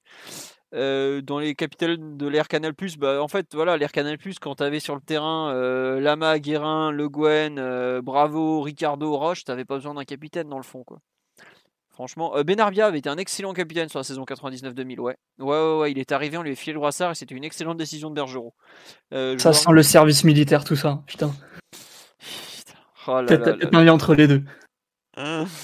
Mon Dieu. Euh, Marco Simone, pareil, n'a pas été un capitaine très inspiré sur la saison 98-99. Euh, euh, n'avait pas été un mauvais capitaine euh, malgré tout aussi. Bon voilà, il n'y a pas, honnêtement, sur les, équipes du PSG, de, on peut dire de 98, quand Rai rend le brassard en partant. Lama aussi avait été capitaine sur 99-2000, avait été bon, mais voilà, mais globalement du début des années 2000 à peut-être Thiago Silva, je trouve qu'il n'y a pas grand monde qui a fait mieux que lui finalement. Et euh, aujourd'hui, il est depuis 7 ans et il est quand même très très légitime euh, dans ce rôle malgré tout. Quand on voit en fait ce qu'on a connu depuis, depuis 20 ans. Quoi. Ouais, voilà, pas plus Camara, c'est bon. Hein. C'est un truc sérieux, le brassard, vient de le dire. Puis globalement, enfin, même sous QSI, dès que Thiago Silva n'était pas là, pendant plusieurs années, c'était soit Zlatan, soit Thiago Motta. C'était vraiment très très bien. Oui, oui, oui, totalement. Mota capitaine, euh, euh, c'était la folie quand même. Ouais, non, non, même Zlatan, quand il est capitaine, qu'il est devant, quand tu vois la montagne que c'est, physiquement, tu, tu, peux aller derrière lui, tu sais que tu marches, t'es protégé quand même quand tu rentres sur le terrain. C'est tout bête, mais je crois que c'était Talaron qui l'avait raconté. T'es dans le vestiaire, euh, enfin, t'es dans le couloir. Zlatan, c'est. Tu le sens, quoi, le type. Pochettino, oui, était un bon capitaine, même s'il était un peu sur la fin en termes de, de football. C'était effectivement un excellent capitaine, Pocket. Bon. Euh... Sako a été un capitaine où on en a parlé, qui a parfois eu du mal, qui a dans l'ensemble a fait ce qu'il a pu, mais c'était pas. Ça lui a pas forcément rendu service, on va dire. Voilà. Euh, vous avez commencé à poser les questions euh, sur un peu les questions-réponses qu'on a données là. Alors sur le capitaine, on nous dit alors est-ce qu'il y a du nouveau pour Tanguy Kwasi Non, il n'y a rien de spécialement nouveau dernièrement. On a déjà parlé de la date du 7 juin, qui est la date où il deviendra majeur. Je pense qu'il y aura des du nouveau plutôt à ce moment-là. Euh, une idée du budget transfert Absolument aucune idée. le PSG lui-même ne sait pas exactement combien il aura. Ça dépend entre autres de la fin de saison et ça dépend aussi de pas mal d'autres choses. Donc euh, voilà, c'est notamment des ventes. Euh, si on arrive à vendre un mec comme Draxler par exemple, le budget va forcément augmenter d'autant que par rapport au si tu gardes tous les joueurs dits légèrement indésirables ou qui coûtent cher. Donc Aujourd'hui, il euh, n'y a pas de, budget transfert. Évidemment que Leonardo a une idée, mais jamais ça sort déjà. En général, les, fameuses enveloppes, c'est plus un truc pour assurer les supporters qu'autre chose. Donc euh, voilà. Euh, est-ce que vous pensez que Léo a vu ce manque de tonton dans l'équipe? Simon, tu, penses que Léo l'a vu, le fait que... je pense qu'il l'a vu. Vu les recrutements qu'il a fait en arrivant au Paris Saint-Germain, qui étaient globalement des mecs très très confirmés, et sportivement, et euh, humainement, dans la personnalité, dans les joueurs que c'était. Euh, j'imagine que, que les prochains mecs qui arrivent, globalement, ça devrait être euh, d'une autre stature que ce qu'on a pu avoir en magasin récemment. Je l'espère en tout cas. Voilà. ensuite, qu'en est-il des prolongations des joueurs en fin de contrat? Est-ce qu'il y a des avancées? Alors, ça dépend si on parle des prolongations jusqu'à la fin de la saison, mais il y a toujours eu le, le fameux, comment dire, la fameuse recommandation émise par la FIFA qui consiste à dire vous pouvez euh, prolonger les joueurs pour quelques semaines, normalement ça sera fait pour. Enfin, on, vous conseille de le faire jusqu'à la fin de la saison effective. Il y a un truc qui a été publié, je crois que c'est en Italie, Mathieu, c'est ça, où en gros les, joueurs ne pourront pas jouer avec leur nouveau club avant le 1er septembre, par exemple, si je ne me trompe pas. Oui, c'est ça. Bah, dans le cas, enfin, dans le cas où la saison euh, italienne ira bien jusqu'au bout, c'est le mercato aura lieu aux dates habituelles, mais euh, les joueurs ne pourront être enregistrés qu'à partir du 1er septembre en nouvelle équipe. Mais ça, ça, ça ça concerne que le championnat italien. Donc ça n'a pas été uniformisé. Dans le sens des arrivées ou des départs? Non, euh, des départs aussi. Dans le sens où, je sais pas, si, si la Juve vend Pjanic, Pjanic il euh, pas Barça, à Paris avant le 1er septembre. Bah, il peut pas arriver, il peut pas partir avant la fin de la, fin de la saison italienne. Voilà. Ah, putain, quand même. Euh, c'est une mauvaise nouvelle, il hein. faut le dire aux gens la mauvaise nouvelle, c'est qu'il n'y a rien d'uniforme. Vu, vu l'intérêt qu'on avait pour le marché italien, c'est compliqué quand même. Non, bah le PSG va, enfin, les, même pour les ligues des champions, tu peux pas éditer tes listes comme ça, Simon. Donc peu importe que. Ah, ça, je sais bien, mais, mais si tu recrutes un ou deux joueurs euh, de Serie A et qui peuvent pas arriver euh, avant le, mois de septembre. Euh, bah, tu sais, enfin, c'est un petit retard de prix quand même. Oui, mais c'est un tel bordel l'enchaînement des saisons aujourd'hui que je crois que t'es bah, pas ça. Je comprends bien, mais non, mais je mmh. suis d'accord, c'est un peu. Euh, on nous demande. Il y, a, il y a notre bordel, c'est quand même le, renouvellement des contrats, enfin des joueurs qui arrivent en fin de contrat au 30. Ouais. Même ça, c'est, enfin, tu peux pas, la FIFA peut pas dire, ok, tous les contrats sont prolongés de deux mois, c'est pas impossible. Il faut l'accord individuel de chaque joueur. Exactement. Le droit du travail, c'est un petit peu plus compliqué que ça. Voilà, c'est pas juste. Euh, Omar, question pour toi. Moussa Diaby signe au Real Madrid dans combien de temps? Oh, Normalement, dans deux ans, il y est à peu près, on est d'accord. Hein. oh, on, commence à se poser de sérieuses questions, du coup, euh, vous aurez des nouvelles dans très peu de temps. Voilà, tout à fait. Alors, euh, pour traduire ce qu'il vient de dire, hein, euh, ce, qui, ce qui veut dire, c'est que dans deux ans, il aura des responsabilités au PSG, Omar, et qu'il mettra 90 millions sur Moussa. Voilà. Hors bonus. Hors bonus. Euh, alors, est-ce qu'Aouchiche devrait partir? C'est très très flou. Il y a des... Les demandes qu'il a sont à la fois énormes et, comment dire, assez légitimes, parce que globalement, les meilleurs jeunes se négocient à ce prix-là aujourd'hui. Donc euh, voilà. Et malheureusement, c'est assez compliqué parce qu'il y a beaucoup de monde qui veut euh, un des meilleurs joueurs de la génération 2002 au monde, quoi, tout simplement. Donc, euh, faut, il faut attendre et puis ça va se, ça va se décanter, tout simplement. C'est crédible les chiffres qu'il demanderait comme prime à la signature à Ouchiche ah bah, c'est très crédible. On a filé 3 millions d'euros à Ensoki qui a pas un tiers de son talent, évidemment, qui peut demander 4 millions. non, mais ouais, c'est totalement crédible. Enfin, devrait demander 9 du coup. Non, mais n'importe quel gamin qui a un minimum de talent, il est vendu entre 10 et 15 millions d'euros. À partir de là, enfin, c'est comme les primes à la signature des joueurs qui sont en fin de contrat. Aujourd'hui, ça monte à 8, 10 millions des fois. 4, millions, 4 hein, millions pour un joueur de 17. Bah ouais, mais à mon avis, c'est déjà c'est ce qu'il demande, hein, c'est pas ce qu'il aura. Mais le PSG a déjà fait des, des, folies quoi. Il y a quelques années, il y a quoi Quand on signe Iconé, je crois que c'est à l'été 2017, donc avant l'explosion vraiment du prix des jeunes joueurs, il, récupère déjà un million et demi de prime à la signature ou un million, un truc du genre. Tu ah, fais, bah, voilà, tu fais euh, malheureusement. tu, suis la courbe délirante des, prix des jeunes joueurs, bah, tu te retrouves avec des gamins de 17 ans qui certes euh, demandent des sommes qui aujourd'hui nous paraissent euh, irréelles, mais qui correspondent malheureusement plus ou moins au marché. Tu as, euh, comment dire, en, le Red Bull, là, ils ont, je suis sûr qu'ils ont déjà filé 4 millions d'euros à certains jeunes. Hein. Aucun, alors, j'ai même aucun doute qu'ils ont même filé plus il y a, que ça. Philo, il y a des, il y a des U14 dans un club de jeu tairai le nom qui prennent un million pour, pour signer des accords de, de non-sollicitation. Donc, euh, voilà. 4, millions pour un pro, euh, c'est même plus très choquant. Bah, enfin, on, peut, on peut quand même être rassuré qu'avec la crise qui s'annonce, ce genre de tarif va être réduit à la baisse quand même. Tant mieux. Tant mieux, non, non, mais oui, tant mieux qu'il y ait moins. Mais enfin voilà, à partir du moment en fait où ce sont c'est ce que j'expliquais sur forme de culture PG il y a quelques jours. Ce sont les mêmes agents qui négocient les deals pour revendre des gamins de, 20 ans ailleurs et qui négocient les premiers contrats. Ils savent très bien que sur ce genre de profil, il y a beaucoup d'argent en jeu et que le club qui va filer à Aouchiche ces 4 millions d'euros qu'il demande ou un peu moins, enfin un truc du genre, il a de très fortes chances, dans un an ou deux, de faire x3, x4, voir si le gamin explose x7, 8, 9 ou 10 euh, à moyen terme c'est toujours pareil, on est dans du trading de joueurs. Bah Aujourd'hui, le trading de joueurs, étant donné que ça a explosé sur les joueurs de 20 ans, 25 ans, entre 20 et 25, et bah ça se répercute petit à petit, c'est tout. Après, moi je trouve que, euh, évidemment, ça fait chier de filer 4 millions d'euros à un mec que tu as formé, mais euh, si tu es sûr de sa valeur, quelque part, oui, bah, tu, vas les payer. quoi. C'est ça.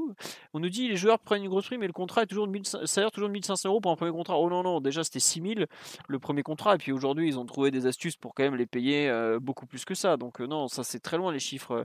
Enfin, un truc tout bête, par exemple, on dit ouais, Aouchiche il a demandé 100 000 euros de contrat de salaire mensuel dans l'effectif du PSG, le jeune Moussa Sissako, qui est un défenseur central bon de la génération 2000, mais qui n'est pas un crack, il n'a jamais, je crois, été international français, par exemple, il est déjà à 55 ou 60 000. À partir de là, que Aouchi... Oui, enfin, Antero Henrique, Antero Henrique merci l'agent. Hein. Ah bah oui, peut-être Mathieu, mais euh, malheureusement, des gamins qui aujourd'hui, pour des premiers contrats, prennent des grosses sommes pareilles, je crois qu'Adli, il était pas loin, pareil, il n'y a pas loin de 100 000.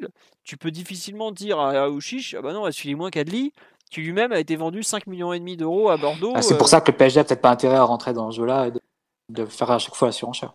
Je suis d'accord, mais après, tu peux aussi faire comprendre que Aouchiche ou Kwasi sont des exceptions et que tu n'as pas tous les jours des gamins de 17 ans, je pense surtout à Kwasi, qui sont capables de faire 20 matchs dans le groupe pro et qui sont bons pratiquement à chaque fois. Donc c'est toujours pareil. C'était aussi, on nous dit c'était aussi au PSG le signer avant. Bah, le PSG essaye de le faire signer pro depuis des mois, mais le marché des jeunes est, aussi en rapport avec le marché de la revente. À partir du moment où on se gave depuis des années à revendre des gamins qui ont à peine joué à 10 ou 15 millions d'euros, faut pas s'étonner que les gamins, entre guillemets, et leurs, leurs entourages veulent leur part du gâteau. C'est, comme les transferts. Au bout d'un moment, les montants des transferts ont explosé. Bah, les salaires des joueurs ont suivi peu à peu parce que les joueurs aussi ont voulu leur part du gâteau. Aujourd'hui, tout le monde veut sa part du gâteau et bah, tu te retrouves dans des situations où tu as des comme ça, des demandes très fortes parce que bah, les, les clubs savent qu'il n'y a pas d'indemnité de transfert pays parce que les indemnités de formation sont absolument ridicules. Et d'ailleurs, ça, c'est quelque chose qu'il faudrait sérieusement réformer parce que c'est un vol. Euh, tu as plus intérêt à aller piquer les jeunes des autres en leur filant un gros chèque qu'à faire de la formation vraiment, pour, vous donner une idée du truc. Euh, et donc, tu te retrouves un peu euh, comme ça avec des, des joueurs qui sont. comment, comment dire avec des grosses, grosses demandes. Non, sur là, est-ce que vous pensez qu'avec nos options en pourcentage sur les ventes et plus-value de jeunes, on a une prio pour les racheter Oula, il y, a un peu tout de mélangé, mais la prix, enfin, en gros, le PSG peut tenter dans les contrats, ce que fait souvent le Real Madrid, par exemple, de mettre des clauses euh, pour les racheter. Par exemple, un des cas les plus connus du Real Madrid, c'est qu'ils ont vendu euh, Danny Carvaral, je crois, à 3 millions d'euros et quelques ou 4 millions d'euros, enfin une somme ridicule au Bayer Leverkusen. Et dedans, il y avait une option d'achat pour le racheter à 6 ou 7 millions d'euros. Évidemment, il est resté qu'un an en Allemagne, c'était pratiquement le meilleur latéral de Bundesliga. Ils ont fait, allez, reviens voir, dis donc. Et ils l'ont même fait avec Morata à la Juve. Ils l'ont fait avec Morata à la Juve. bon, il paraît qu'ils avaient glissé une clause pour essai, mais ils sont pas sûrs de l'activer. Celle-là, ils ont un petit doute. C'est vrai qu'il y avait la rumeur de la clause pour essai. Et il y avait la rumeur de la clause pour essai. Mais enfin, en gros, voilà, le Real fait ça. Euh, alors, c'est pas légal en France comme clause, tout à fait. Bah, on l'a fait plus ou Enfin, il paraît qu'on l'a fait pour Zagré à 30 millions, 35 millions d'euros, donc c'est une grosse, grosse clause déjà. Mais effectivement, euh, c'est un truc, je pense que le PSG va faire de plus en plus. Ouais. Après, par exemple, quand tu mets un énorme pourcentage à la revente dessus, euh, si tu veux racheter le joueur, bah tu quelque part tu as un énorme avantage par rapport aux autres, c'est que tu le C'est une façon de détourner, hein, oui, c'est ça. mettre une grosse. Si tu mets 50% à la revente. Voilà, si alors le PSG a entre 35, je crois, et 45% du, du pourcentage à la revente d'Iconé.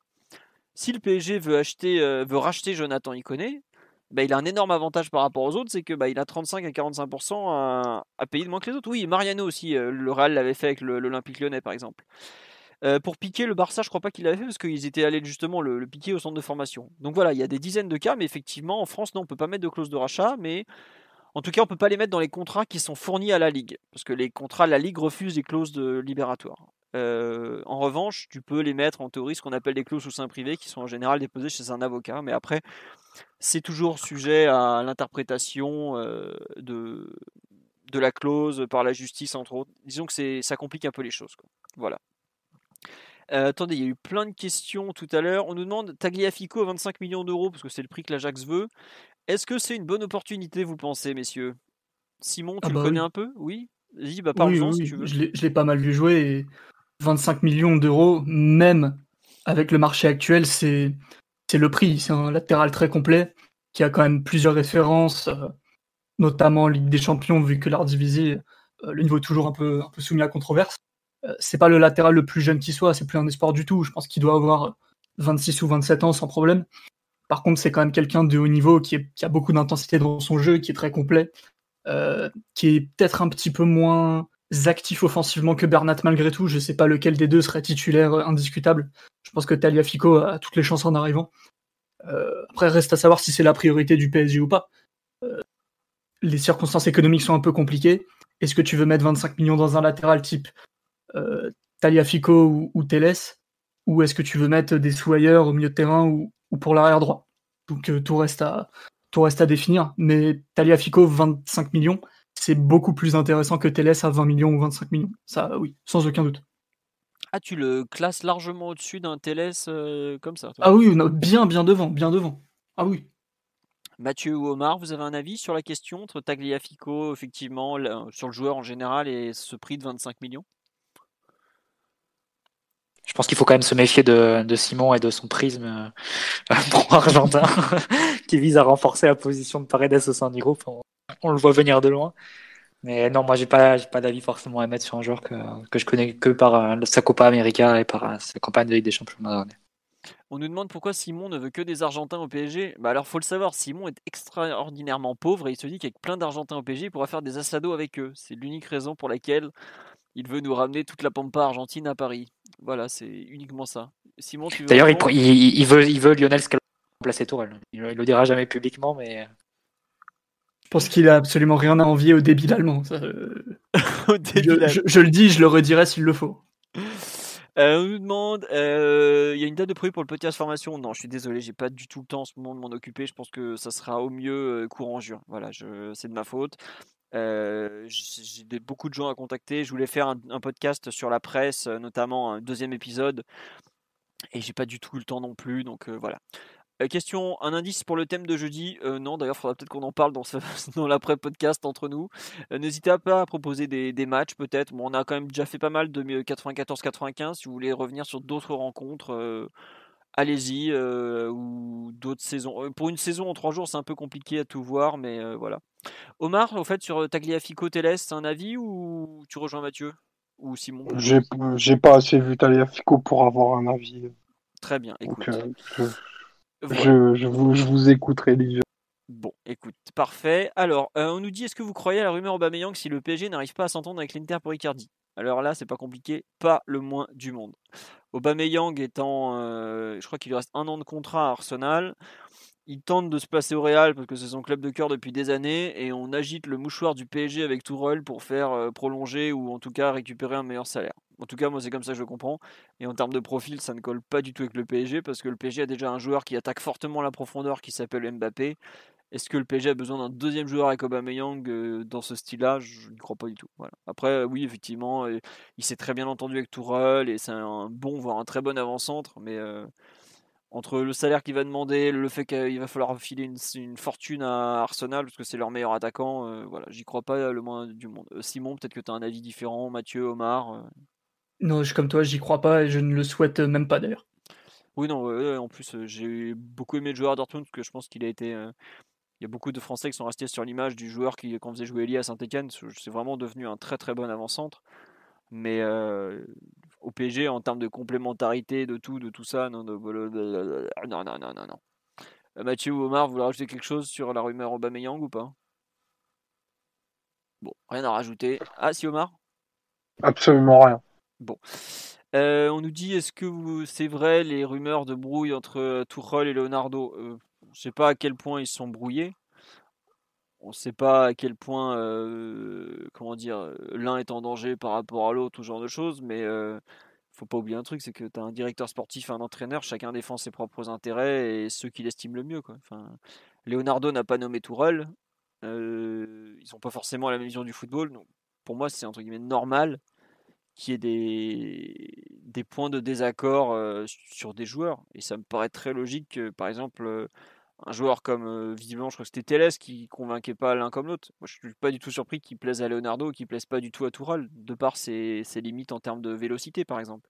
Enfin, c'est un truc tout bête, hein, mais ouais, enfin, ils sont pas de la même école, ils voient pas forcément le football de la même façon, donc le fait qu'ils soient pas d'accord sur des joueurs, bah ouais, c'est la suite logique en fait. Je sais pas, Mathieu, Simon, si vous voulez rajouter des choses on va quand même rester un peu prudent et garder un peu du recul vu les sources qui annoncent.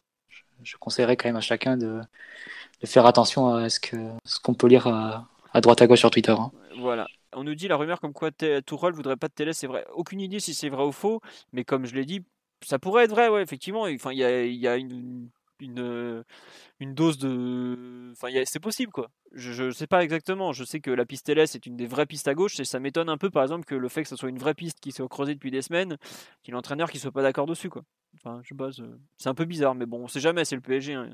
On nous a quand même ramené euh, Pepito Acosta un 31 janvier, donc on sait jamais. Euh, la rumeur Haaland, non mais alors Haaland, oubliez cette rumeur, c'est il a pas il est arrivé il y a 4 mois, il a pas de clause libératoire avant l'été 2022 de mémoire, donc il est Haaland, il, non, il est prévu pour rester au moins un an et demi à Dortmund. Donc laissez-le tranquille. Enfin, faut, faut vraiment que les gens comprennent qu'on n'a pas beaucoup d'argent. Oui. En tout cas, pas au point de recruter des joueurs d'une, d'une telle valeur. Voilà, c'est-à-dire que si on galère pour recruter Icardi à tenter d'économiser 2 ou 3 millions d'euros, c'est pas pour claquer de l'argent sur Haaland. Haaland aujourd'hui, il a deux fois la valeur marchande d'Icardi. Hein. Il faut bien que vous réalisiez ça. Donc, et puis Mino Raiola prend une prime un peu plus grosse que celle de Vanda. Voilà, bon, Wanda, euh, c'est pas tout à fait le même niveau que, que Mino, on va dire. On, dit, préfère Wanda. tout à fait. Euh, Icardi parti pour rester ou pour partir du PSG Bah, il est, il semblerait. Des infos ou des avis? Euh, Enfin, même, enfin, tu vois, même avec un avis, c'est tout semble concorder sur le fait que le PSG, aujourd'hui, le PSG, en tout cas, fait de sa priori... fait, priorise l'achat d'Icardi à la prolongation de Cavani, par exemple. Et ça, c'était pas forcément évident il y a encore quelques semaines. Donc, il faut, quand même le dire. Mais après, Icardi semble vouloir rester à Paris, ce qui n'était pas si évident, pareil, il y a quelques semaines. L'Inter veut toujours le vendre, parce qu'il est hors de question. Enfin, Conte veut pas en entendre parler, Marotta non plus. Mais après, voilà, il faut trouver un, terrain d'accord, tout simplement. Quoi. Enfin, je sais pas, Mathieu ou Simon ou Omar, si vous voulez rajouter quelque chose sur le cas Icardi à cet instant. Ben, on sera fixé très très vite, vu que la date, la date l'expiration entre guillemets de la, clause d'achat, c'est dimanche. Donc. C'est dimanche, ouais. Donc on, sera fixé d'ici dimanche s'il y a un accord entre les deux clubs ou bien si, euh, si on joue entre guillemets les prolongations à essayer de renégocier encore euh, vers le bas les prix euh, sur, sur plus de temps et on, ne se pressent pas. Après, la, la première offre qui a fuité n'est pas si éloignée du, du montant de la clause. Donc, est-ce que ça veut dire que c'est un signe qu'on va réussir à s'entendre avant dimanche où on est vraiment en train de, faire une négo à petits pas. Enfin, en tout cas, il y a, eu du coup euh, la, volonté du joueur qui est plus ou moins maintenant euh, actée, que, qui est de rester à Paris. Le club qui fait un pas très fort vers, euh, vers une obtention définitive du joueur.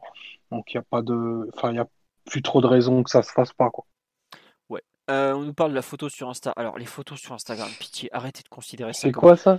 Bah, elle a mis un post où elle monte ses gros seins, évidemment. Et puis, euh, en ah, dessous, elle merde, j'avais pas vu. Euh, non, mais sur Instagram. Enfin, c'est pas, c'est pas ça l'info, ça c'est habituel. C'est juste. Euh, ouais, bah moi c'est ça qui m'intéresse. Hein. Non mais elle est habillée, hein, c'est Omar, reviens, hein. reviens. Hein. Non mais c'est du Wanda Icardi, elle nous met, euh... elle met je sais plus quoi, euh, objectif atteint, euh, j'ai bien travaillé, au revoir, enfin. En français dans le texte. Oui, le au revoir, il est en français, mais enfin, il y a, quoi? C'était il y a trois semaines quand Icardi il a mis euh, neuf photos de lui avec le maillot du PSG. Là, ça s'est excité dans tous les sens. Enfin, sérieusement, les photos Instagram, c'est pas des chèques, hein, c'est pas les virements. Hein. Et puis globalement, les deux n'ont rien à, rien à comment dire à, à décider jusqu'au 31 mai. Quoi. Euh, eux, le contrat de travail, il est déjà signé. Eux. Enfin, si le PSG lève l'option d'achat comme ça, c'est terminé. Donc euh, bon voilà. Enfin, c'est pour ça qu'aujourd'hui, euh, peut-être qu'elle va nous le, vendre comme je vous l'avais annoncé ou je ne sais quoi, mais franchement, allez-y doucement avec les, les trucs Instagram. Bon voilà quoi. Je vous rappelle que l'an dernier, à la même époque, je crois que Leonardo était en train de liker les photos de Griezmann. Il y en a qui en ont fait des rumeurs quoi. Donc bon. On nous demande est-ce qu'à votre avis on jouera avec le même effectif à la fin de la Ligue des Champions? Bah on n'a pas le choix parce qu'on ne peut pas changer les, listes. Donc à moins que l'UFA nous permette un changement de liste. Il faudra voir ce que décide l'UFA parce que quand tu prends le, cas d'un club comme Lyon par exemple, qui a besoin de faire des ventes cet été pour, pour enflouer son effectif, enfin pour ses comptes et même naturellement des joueurs qui arrivent en fin de cycle qui, qui veulent aller ailleurs c'est quand même compliqué de faire la Ligue des Champions avec des joueurs qui sont déjà vendus, qui, qui, euh, ont la tête ailleurs. ça. Enfin, c'est, pas facile à organiser. On s'est mis dans des situations qui sont euh, pas évidentes. Donc, est-ce que la Ligue autorisera quand même deux ou trois retouches ou deux ou trois joueurs en plus? Hmm. Bon, à voir. Euh, on nous dit sur le dossier Icardi, bah, on, en a parlé. Je sais pas, vous voulez rajouter quelque chose sur le dossier Icardi ou pas? Euh, Mathieu, Simon, Omar euh, en vitesse? Parce que c'est quand même un peu c'est vrai que c'est la grosse actualité du moment. On s'est demandé si on devait faire un podcast Icardi ou pas, mais bon vu qu'on aura la réponse définitive normalement avant le 31 mai. Voilà. Mmh, moi je crois qu'il va rester je crois que c'est mieux pour tout le monde. PSG à un moment donné aura bien besoin d'un attaquant. L'Inter veut pas entendre parler de lui et la Juventus a pas l'air d'avoir les finances pour le, le ramener malgré que ce soit un peu un serpent de mer qui, qui existe depuis plusieurs années, Icardi à la Juve. Donc euh, je pense que ça va finir par se, décanter. C'est qu'une question de jour maintenant jusqu'à ce que tout le monde arrête un peu le bluff et, avance vraiment ses pions sur l'échiquier. Et j'imagine que d'ici euh, deux semaines ou trois semaines, il y aura un accord. Voilà. On verra. Ah non, tiens, on nous pose une question. Il y a des bonnes équipes au Qatar pour pouvoir aller faire un tournoi de préparation là-bas en juillet. Alors le problème du Qatar en mois de juillet, c'est qu'il fait très très très très chaud. Et il va falloir que allez voir la, météo, vous allez comprendre un peu le, problème de nous préparer au mois de juillet au Qatar. C'est pas c'est pas spécialement. Euh, c'est pas la meilleure idée du siècle. On ne parle pas d'un après-midi ensoleillé à Bobigny là. c'est clair. Il va y avoir 2-3 cooling breaks par match. Voilà, exactement. Voir, on fera euh, des grands cooling breaks et puis 2-3 bouts de match entre chaque cooling break. Quoi. Ouais, c'est un peu ça. Alors après, on ne sait pas où on en est en termes de des stades climatisés, tout ça, mais c'est pas, ça paraît être un projet assez fou. Et je crois que c'était Synthé qui avait été annoncé dans les équipes qui pouvaient participer, qui a démenti auprès, je crois que c'était auprès de Envers et contre tout, enfin un des, deux sites ou Peuple Vert, un des deux sites de fans de, de Synthé. Quoi. On nous demande des nouvelles de la prolongation de Neymar et Mbappé. Non, bah ils sont déjà encore en train de tenter de négocier la réduction des salaires, donc euh, ça fait deux mois que ça dure bientôt, parce que bon, faut quand même le savoir. Hein. Au Bayern, on a fallu 3 jours. Au PSG, on en est à 7 semaines, même combien 9 semaines de négociation? Enfin bref, voilà. Est-ce que c'est possible de garder Cavani? Bah, La tendance, ce serait que le PSG euh, irait plus loin avec Cavani si ça peut pas se faire avec l'Inter concernant Icardi. Donc euh, aujourd'hui, c'est pas du tout le, le sens de l'histoire.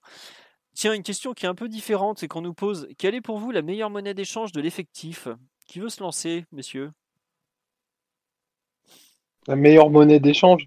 Qui est-ce qu'on mettrait dans un deal? Taisez-vous tous. Taisez-vous. ça, ça paraît assez clair. Et, la prise de parole de Simon euh, confirme que Leandro Paredes est celui qui coche le plus de cases. La valeur marchande, le salaire, le profil, ça me paraît être celui qui aurait le, plus la cote sur le marché sur un, sur un deal d'échange. Après, il faut un, il faut un coach qui, qui apprécie ce genre de profil. Moi, j'ai très, très peu d'espoir pour, euh, pour Julian Draxler. J'imagine, enfin, j'imagine pas un club se positionner sur lui. Euh, les autres, enfin, le Bravander, comme dirait, comme dirait l'ami Mathieu, ça me paraît assez compliqué aussi. Donc, euh, pense que malheureusement, le capitaine est celui qui, qui, en, qui offre le plus de garanties pour un troc. N'hésite pas. Moi, je vais, moi, je citerai bien un autre nom. Je citerai le nom de Roi de Bernat, qui a plus qu'un an de contrat. qui, qui a un salaire qui doit être abordable, qui joue un poste où les équipes ont souvent des besoins. Qui a une tête de pierre à feu. Et, et surtout qui est, qui, est, qui est complètement amorti dans les comptes du PSG, donc que tu, peux, que tu peux valoriser autant que tu veux. Et surtout, c'est un poste aussi où on parle de recruter un, titulaire ou un numéro 1 bis, que ce soit Alex Telles ou Fico. Donc, euh, au final, ce serait pas étonnant qu'il soit proposé. Après, ce qui, ce qui complique un peu la tâche, c'est qu'il est actuellement titulaire au PSG. Et donc, dans son intérêt, il n'y aurait absolument aucun de, partir. Mais, mais ce serait juste pour citer un autre nom, parce que Paredes, le problème, c'est déjà, il a, un, il a un, profil très spécifique. Toutes les équipes n'en ont pas forcément besoin. Ensuite, il a un très gros salaire qu'il faut pouvoir assumer, et ça, hormis la, hormis la Juve, euh, je vois pas beaucoup d'équipes en, en Europe qui pourraient, qui pourraient le récupérer. Euh, et, troisième point, il n'est pas du tout amorti dans les comptes du club. Il doit rester 30 millions à amortir. Donc, si tu le mets dans un échange, il faut qu'il soit valorisé au moins à 30 millions d'euros, Redes. Et ça, va trouver un club qui, qui, est, qui serait d'accord pour le valoriser à cette somme-là. Typiquement, si tu veux faire un échange Paredes-Pjanic, euh, bah, tu valoriserais Paredes à 30, mais à ce moment-là, juste te dirais, alors on valorise Pjanic à 60. Quoi. Peux pas les mettre, euh, tu peux pas les mettre les deux à la même, à la même valeur, alors que c'est pas tout à fait la même gamme de joueurs. Donc, c'est ça un peu qui compliquerait la, possibilité de mettre, euh, de mettre, de mettre Paredes dans un deal. Et pour Draxler, euh, comme Omar l'a dit, de toute façon, on a déjà essayé cet, hiver avec, euh, avec l'Inter, ça n'a pas marché. Je pense qu'on va, je pense qu'on peut faire confiance à Leonardo pour essayer de le caser dans à peu près tous les deals de joueurs qu'il va essayer de négocier cet été. Mais pour convaincre le joueur, pour, et pour que le club acheteur soit, soit convaincu par le profil, par, par le gros salaire, etc., c'est très très compliqué. Il y a eu aussi le nom de Carrère qui a circulé la possibilité d'un échange de, avec Luis Felipe de la, Lazio. Un obscur site brésilien nous avait sorti ça il y a ouais, 15 jours à peu près d'ailleurs. Ça s'est pas du tout confirmé d'ailleurs. Et Dieu sait que la presse italienne pas... Est, pas difficile en termes de ragot. Non, c'est vrai que Calcio Mercato a pas repris cette rumeur, mais plutôt Mercato. C'était peut-être un peu du vent, mais c'est vrai qu'il un autre joueur difficile à placer parce qu'il n'est pas amorti, un salaire assez important. bah, il est pas, forcément, pas forcément un joueur qui a intéressé avec le club italien. Quoi. Non, mais pareil, tu vois, tu parles d'échange, ça peut être avec un, des clubs anglais, par exemple. Un Kirer, je suis sûr qu'il plaît, il plaît beaucoup en Angleterre, par exemple. Est-ce que tu penses que Diallo peut rentrer bah, dans... Bah moi j'allais dire justement là il y a l'ami mmh. Doumbé sur live qui nous dit Diallo. Moi je pense que des je mets de côté les, les trois infourgables que, que, je considère infourgables que je fourguerais bien qui sont euh, Paredes, Draxler et Herrera de par le salaire qu'ils ont parce que personne va jamais leur filer leur salaire parisien vu, la situation. Mais les Diallo, Kerrer, euh, Bernat, comme Gay peut-être, même Gay. Hein. Même mais Gay il vient d'arriver et je suis pas sûr qu'il ait envie de. Et alors Diallo vient d'arriver aussi. Ouais, mais Diallo il est pas titulaire. Gay, c'est possiblement celui qui aurait la plus grosse valeur marchande échange. Ouais. Même si celui qui pourrait euh, mettre le plus facilement à 30. Enfin, Gay, il va avoir 31 ans là de mémoire, donc ça commence à être euh, un peu compliqué. Mais ouais, non. Ah, il, est, il est pas inutile lui, ça. Ouais, voilà, non, mais bon. Après, le euh, problème, c'est que comme tu faut bien, faudra sans doute bien faire des sacrifices si tu veux vendre. Donc, c'est, ce serait dommage d'en arriver à, à, sacrifier des gars si tu n'arrives même pas à sortir des Herrera ou des Draxler. Ouais, c'est ça. En même temps, si tu, si tu gardes tout le monde, tu sais que tu vas pas pouvoir faire beaucoup de recrues. Quoi. Ou à moins de, de, faire genre Thiago Silva non remplacé ou un truc. Ouais, ouais voilà, ouais. Euh, non mais ouais, Kirer, ou peut-être euh, Dagba sur des, des, joueurs un peu, par exemple avec, si tu veux récupérer un, un joueur dans un club français qui sera en mesure d'assumer le salaire d'un Dagba, par exemple, est-ce qu'il ne sera pas utilisé, voilà, sachant qu'on a, on a pas mal de monde. Enfin voilà, vous avez eu quelques idées de, joueurs qu'on est prêt à, mettre dans un échange, mais globalement il n'y en a pas non plus énormément. Enfin, c'est pas, vous prenez le banc de touche globalement et ils sont là-dessus quoi, ou, pas loin quoi. Euh, on nous dit. Attendez, j'ai vu une autre question. À votre avis, euh, hors Icardi, le plus gros chef partira sur un milieu ou un ailier? Ailier, je pense pas, mais ça serait plutôt, je pense, euh, milieu ou latéraux. Euh, votre avis, tiens, quelle est la plus grosse dépense du PSG derrière Icardi cet été, messieurs? Plutôt euh, milieu de terrain ou plutôt arrière latéraux? Perso, j'espère milieu de terrain parce que ça paraît assez clair qu'il manque un, relayeur. par contre, le club a l'air plutôt décidé à faire un, un latéral. C'est des informations plus ou moins sérieuses qui nous arrivent. Donc, je pense que malgré tout, euh, un arrière gauche arrivera. Et je pense que même un arrière droit devrait arriver. Euh, par contre, ça devrait prendre beaucoup plus de temps. Il euh, n'y a pas de vraies rumeurs qui, émergent globalement pour l'instant. L'été sera long malgré tout. Je pense que d'ici juillet, d'ici août, on devrait entendre parler d'un arrière droit aussi. Parce que repartir la saison prochaine avec juste Kerrer et, Dagba, ça, paraît quand même un peu juste. Ouais. on nous dit dans les, dans les valeurs d'échange, Areola, oui, oui, tout à fait. Areola, grosse, très très probable dans les. Mais Areola dur à, à refourguer en Italie de par son salaire. En revanche, sur de l'Angleterre par exemple, il peut, typiquement avec des clubs de, Londres notamment, ça ne dérangerait pas d'aller là-bas. Donc, on pense à Monsieur Lelichon. Voilà. Le confinement se passe bien. Voilà, on pense à vous, Christophe prenez soin de vous surtout. On nous dit l'UFA a-t-elle une échange pour statuer sur une reprise? Alors je pense que ça doit être une date et pas une échange. Euh, la date clé pour tout ce qui est Champions League, tout ça, c'est 17 juin, comité exécutif de l'UFA, je crois que je sais plus où il est. Mais en tout cas, c'est là où ça sera euh, décidé les dates de façon un peu définitive. Globalement, euh, la vraie question aujourd'hui, c'est ils vont aller au bout ou presque? C'est plutôt à quelle date euh, ils vont jouer les matchs et est-ce que ça sera sur un match unique, les quarts et les demi, ou plutôt aller-retour? Je, pense qu'ils vont tenter de mettre éventuellement quart en aller-retour et demi en Final Four à Istanbul direct. Areola est évalué à combien? Autour de 20 millions d'euros, je crois à peu près. Mais lui aussi, le problème, c'est le salaire. C'est toujours pareil. Il a signé un gros contrat parce que bah, il avait été longtemps sous-payé au PSG, faut pas l'oublier. Et aujourd'hui, ce gros contrat qu'il n'a pas du tout assumé, voilà, est un, gros poids dans les dans les comptes du club. On nous dit est-ce que le manque à gagner des droits, des droits TV va-t-il être un frein à notre enveloppe Bah évidemment, l'argent il ne pas du, sort pas du ciel, hein. donc évidemment que tout ce qu'on touche pas par les droits télé, ça va être un gros problème, oui. Normalement, on va le toucher avec le prêt, mais bon, il faudra le rembourser plus tard. Oui, voilà, c'est ça. Euh, on nous dit l'été sera long, l'été sera chaud. Oui, oui, tout à fait, pourquoi pas, oui. Est-ce que les recours pour la reprise de la Ligue 1, vous y croyez? Bah, Il y a quand même un, un, truc qui a été déposé par quatre sénateurs venus du Rhône euh, ce soir, visiblement. Honnêtement, moi, j'y crois pas du tout. En France, non, enfin, le gouvernement euh, est allé trop loin. Je sais pas, Mathieu. Bah, bah, maintenant que les compétitions ont été arrêtées et les titres décernés, tout ça, est-ce qu'on peut vraiment faire marche arrière? On veut bien euh, jouer des matchs amicaux avec eux si ça, les... si ça leur convient, mais on garde les titres par contre. Voilà. Le titre. Le titre. On n'a pas encore, pris les autres. Bah si, parce qu'on a quand même pris le titre de meilleur buteur grâce au fait que Mbappé a tiré moins de pénaux que Ben Yedder. Hein. Et c'est une nouvelle fantastique. Donc oui, nous gardons les titres. Euh, Excusez-moi. Euh, je vais vu les rumeurs sur Pjanic. On en a parlé la semaine dernière de Pjanic de mémoire, messieurs, il y a, il y a 15 jours, non? Je sais plus, mais bref. oui, oui, voilà. le... Tiens, une question. Est-ce que le manque de rythme pour la Ligue des Champions va nous pénaliser? Qui veut répondre? Omar, je te sens bouillant sur le sujet.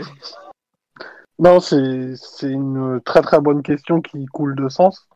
Bah, on en a parlé plusieurs fois aux antennes. Du coup, euh, euh, si, si, on rejoue en août, on sera à euh, combien? 5 mois d'arrêt consécutif Tout à fait. Euh, donc cinq mois sans match officiel, en sachant que si on, fait des données basiques de, préparation physique, il faut à peu près 10 jours de réathlétisation pour rattraper trois semaines sans compétition. Donc euh, je suis pas très bon en maths, mais si tu multiplies, ça veut dire qu'il faudrait commencer à se préparer bah, dès, bah, dès maintenant pour être, pour être à un pic de forme au mois d'août si on n'avait pas de match ami. Donc euh, effectivement, on va être très très très handicapé par rapport à des à des Allemands qui auront euh, qui auront peut-être 10 matchs de plus dans des jambes et euh, bah, le, potentiel physique peut être amoindri. J'avais parlé avec un préparateur physique là là il y a pas très longtemps qui me disait que ça peut être 30 à 40 de de puissance max en moins. Donc ouais, c'est colossal. Voilà. Pourquoi on disait que c'est très très ennuyeux. Les Allemands vont être dans une forme incroyable. Hein. Bah, ils commencent déjà à voler sur le terrain. Formidable championnat d'ailleurs. Formidable Bundesliga. Si vous avez vu euh, Mayence, euh, Red Bull, euh, comment ça s'appelle eh, Pas Red Bull, bah justement, c'est RB, pardon, RB Leipzig, puisqu'ils n'ont ils ont pas le droit de l'appeler Red Bull Leipzig. Rasenball, n'est-ce pas? Le Rasenball Leipzig, aussi appelé les gros Tarba du centre de formation. Vous avez vu voir une équipe qui vole littéralement sur le terrain et qui demain on les joue, on se fait mais déchirer littéralement parce que bah une, voilà Une, une, ode au, une ode au football. J'ai l'impression, euh, j'ai l'étrange sensation que euh, maintenant que le monde a les yeux rivés sur eux, ils, se donnent encore plus que d'habitude. Je sais pas, c'est c'est bon, ils rentrent en scène, tout le monde regarde la Bundesliga désormais et les mecs se donnent comme jamais, c'est impressionnant. Après, Werner, Werner, il a un contrat à Liverpool bah, Liverpool, et tout, ils ont des contrats aussi en première ligue. Liverpool a déjà prévenu qu'il ferait pas de gros investissements cet été. Donc le Amitimo, euh, ça va être. Après, en plus, lui, c'est royal pour lui. Il joue à huis clos, il se fait pas siffler comme ça. Donc, euh, c'est, il n'y a pas d'acouphène. Il n'y a pas d'acouphène, tout ça, tout ça. Non, non. non c'est vrai qu'on nous dit, par contre, ouais, on en rigole, mais le championnat allemand va finir tôt. Oui, ils sont censés finir, je crois, fin juin ou début juillet. Donc ils vont quand même avoir un. ils sont censés finir avant le, avant le 30 et du coup, ça leur enlève tous les problèmes de contrat. Par contre, ils auront une coupure du coup d'un mois entre entre la fin du championnat et la reprise de la, de la Ligue des Champions. Ils peuvent, ils peuvent compenser avec des matchs amicaux ou des tournois chez eux. Quoi. Mm. mais comme, comme ils ont refait leur caisse euh, bah, du coup trois mois avant, euh, bah, la, la, mémoire, la mémoire des s'efface moins vite. Donc euh, ils sont quand même savent s'entraîner aussi. C'est vrai. Ah, puis au fond, leur mois d'août, ça sera, ça sera un peu comme le mois de novembre sur une saison traditionnelle pour eux. Ah, c'est ça. C'est ça. Mm. Donc ils sont censés être vraiment en pic de forme au mois d'août. Ah oui, non, mais quand je vois déjà le niveau du, du Bayern avant la coupure, je, je crains le pire. Ah, même euh, Leipzig, tu les as quittés sur, sur le match face à Tottenham et tu les retrouves sur leur niveau actuellement, c'est la même équipe. Quoi. Ah oui, oui, non, ils ont bah, deux mois entre guillemets, t'arrives à gérer. Surtout qu'au final, avec les reprises d'entraînement, ils se sont pas entrés, ils sont, ils se sont pas vus pendant un gros mois, quoi. Donc c'est pas voilà. on nous dit Rasenball Sport Leipzig, effectivement, c'est le vrai nom. Mais bon, on a vu la super perf du joueur ciblé par l'équipe de Tourelle Bakou. Oui, effectivement, le, fameux, je sais, j'avoue, je n'arrive jamais à retenir son nom, qui était du côté de Mayence. Donc Mayence a pris 5-0 domicile par Leipzig pour ceux qui n'ont pas suivi. Bon, voilà, il a été complètement, bah, il est ridicule sur le deuxième but de Werner, je crois d'ailleurs. Mais très bon, très bonne entrée de Mokiel par contre de l'autre côté. Ouais, qui était un joueur qu'on a suivi effectivement. Euh, bon, on va voir ce que ça a donné, mais lui par contre c'est un joueur qui va coûter cher par exemple. Mmh. Et puis euh, on en avait déjà parlé, mais quand même un profil très semblable à celui de, de par exemple. Euh, je vois pas d'autres questions sur le, live pour l'instant. Enfin, j'en avais vu une, mais j'arrive pas à me la retrouver. Est-ce que l'été prochain pourrait être aussi pénible que le précédent avec l'affaire Neymar? Non, parce que globalement, on aura quand même pas mal de comment dire de, de foot cet été. Et il risque d'y avoir beaucoup d'actualités en même temps entre le, foot, enfin les matchs. Quand je dis le foot, c'est les matchs. Hein. donc le jeu et les rumeurs et tout. Bon, normalement, on devrait éviter les, drames au long cours avec Neymar ou Mbappé. Donc, euh, à voir, à moins que le PSG se retrouve à devoir vendre un des deux pour des problèmes d'argent, mais ça paraît pas quand même. Euh, je pense que d'autres joueurs seraient sacrifiés avant, euh, avant les deux là. Bon. Est-ce qu'on risque de jouer contre Tanguy Koulibaly ah bah, Non, non, il pourrait pas jouer la Ligue des Champions comme ça avec deux équipes après, les... après la phase de poule. On a fait le tour, je pense. On en est 1h50 d'émission. Pour une fois qu'on fait pas 2h30, on va quand même. Ah non, Simon, une question pour toi. Est-ce que tu as prévu de faire des analyses du PSG en mode années 90 Oui, oui. la prochaine, c'est sur Valdo. donc voilà, d'ici. pas demain soir, ce serait un peu trop optimiste. D'ici après-demain, je pense que l'analyse sur Valdo est en ligne, elle sera assez, assez fournie. Ok, autre question. Est-ce qu'on s'attendait à voir Nkunku à ce niveau? Personnellement, non. Je pensais que c'était un bon joueur, mais que Leipzig serait euh, un niveau où il allait un peu euh, saturer. Mais quand je vois les stats qu'il fait, les matchs qu'il fait, euh, je suis pas surpris que le jeu Bundesliga lui convienne parfaitement parce que de par ses qualités naturelles, aller vite vers le but et tout. Mais là aujourd'hui, on peut on peut voir un joueur qui est titulaire dans une équipe quart de finale Ligue des Champions. Je pensais pas que ça serait le, cas malgré tout. Donc euh, non, moi perso, je suis euh, bluffé et très content pour lui, très très content pour, pour Christo, qui est franchement un, bon gamin. Je sais pas, euh, Omar, Simon, Mathieu, si vous le voyez, si vous l'aviez vu aller aussi haut, aussi vite. Jamais douté de Christopher, personnellement. Quel focus.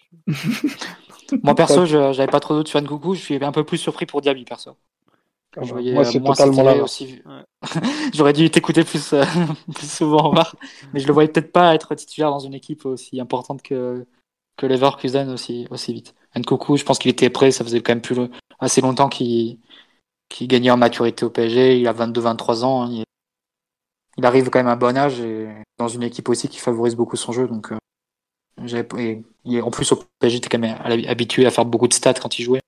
Notamment à chaque fois qu'on était éliminé euh, en Ligue des Champions. Et c'était à ce moment-là qu'il commençait à avoir un peu de temps de jeu et, et qui commence à chaque fois à stater de façon assez importante. Donc, au bout de Liga, ça pourrait le faire. Diaby un peu plus surpris quand même euh, de, voir son adaptation aussi, euh, aussi rapide.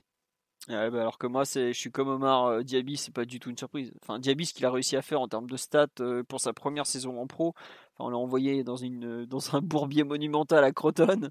Il est revenu, il, direct, il, met des, il est performant. J'étais sûr qu'il serait archi performant en Bundesliga. Je pensais pas qu'il sauterait Léon Bailey aussi, aussi vite.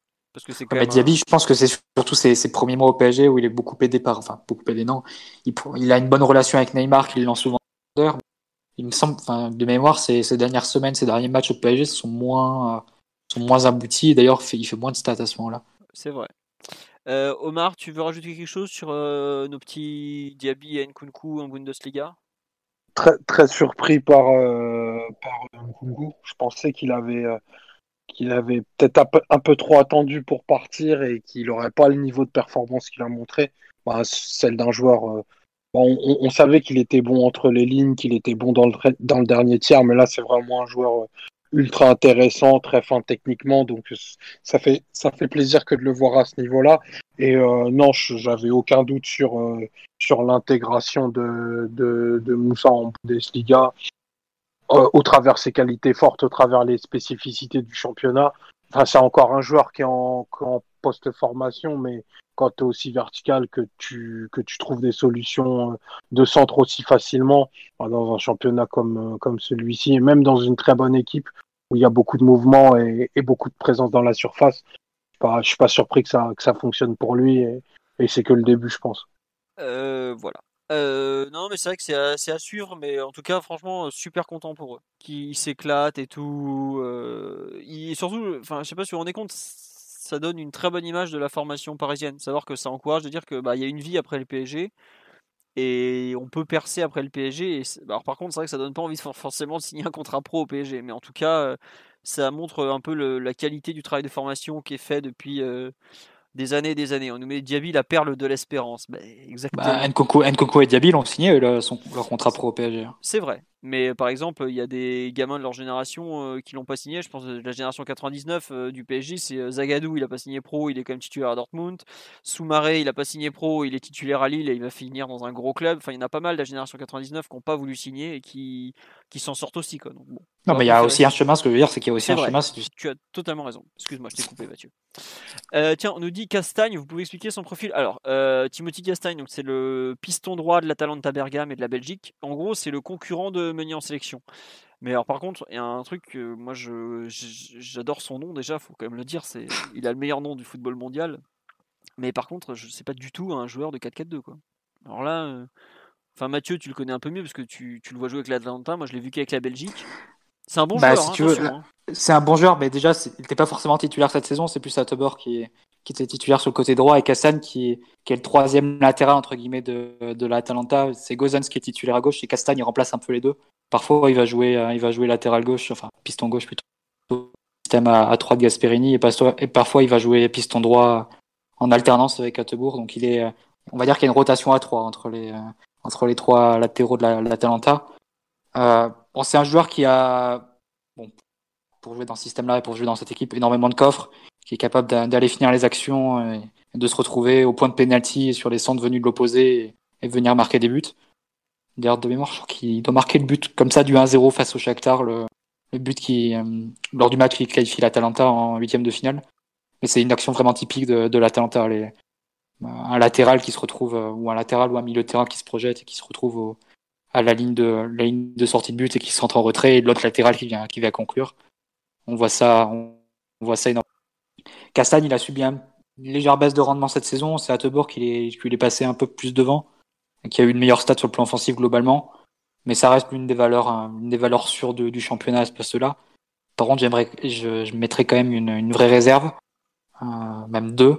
Euh, globalement, c'est un peu la même. C'est que l'Atalanta, c'est, c'est un système de jeu très très particulier. Euh, si particulier que tous les joueurs qui quittent l'Atalanta pour le club euh, globalement, c'est des flops, hein, que ce soit Kessi, que ce soit Gagliardini, que ce soit Caldara, que ce soit Conti, euh, Andrea Conti de, de l'Atalanta, qui était l'ancien piston droit de l'équipe il y a 2-3 ans, qui a signé au Milan en 2017 pour, euh, pour 20 millions, un, gros prix, qui était déjà très mis en évidence dans, dans le schéma de, de, Gasperini. Il a signé au Milan, ça fait un flop total. Il passe derrière Calabria dans la hiérarchie actuellement. Euh, Calabria, le, syndrome, le syndrome Simone, ça s'appelle. bah voilà, c'est ça, c'est un peu ça. Bon on va dire que les, les débats, il y a des débats sur quelles sont les raisons pour, pour qui expliqueraient pourquoi l'Atalanta, les joueurs de l'Atalanta marchent si bien. L'Atalanta est un club italien, on le rappelle. Donc leur préparateur physique, c'est, le, c'est un Danois qui travaillait dans la Juve des années 80 sous, sous ah. et, et, sous Van Donc euh, après, bon, vous faites l'erreur quand que vous voulez, mais bon, mais toujours être, mais pour parler plus sérieusement et pour parler du jeu, c'est un jeu qui met en valeur énormément les pistons, euh, qui les trouve à chaque fois dans des positions lancées euh, et en capacité de faire la dernière passe et même de, de conclure. Et ça, c'est pas forcément ce que ce qui serait demandé du latéral du PSG à mon sens. Donc c'est peut-être être un peu mettre un petit bémol quand même, euh, dire les contextes quand même sont, sont importants. Tout à fait. Euh, tiens, on nous demande qui sont les nouveaux jeunes qui pourront se montrer dans la préparation de cet été.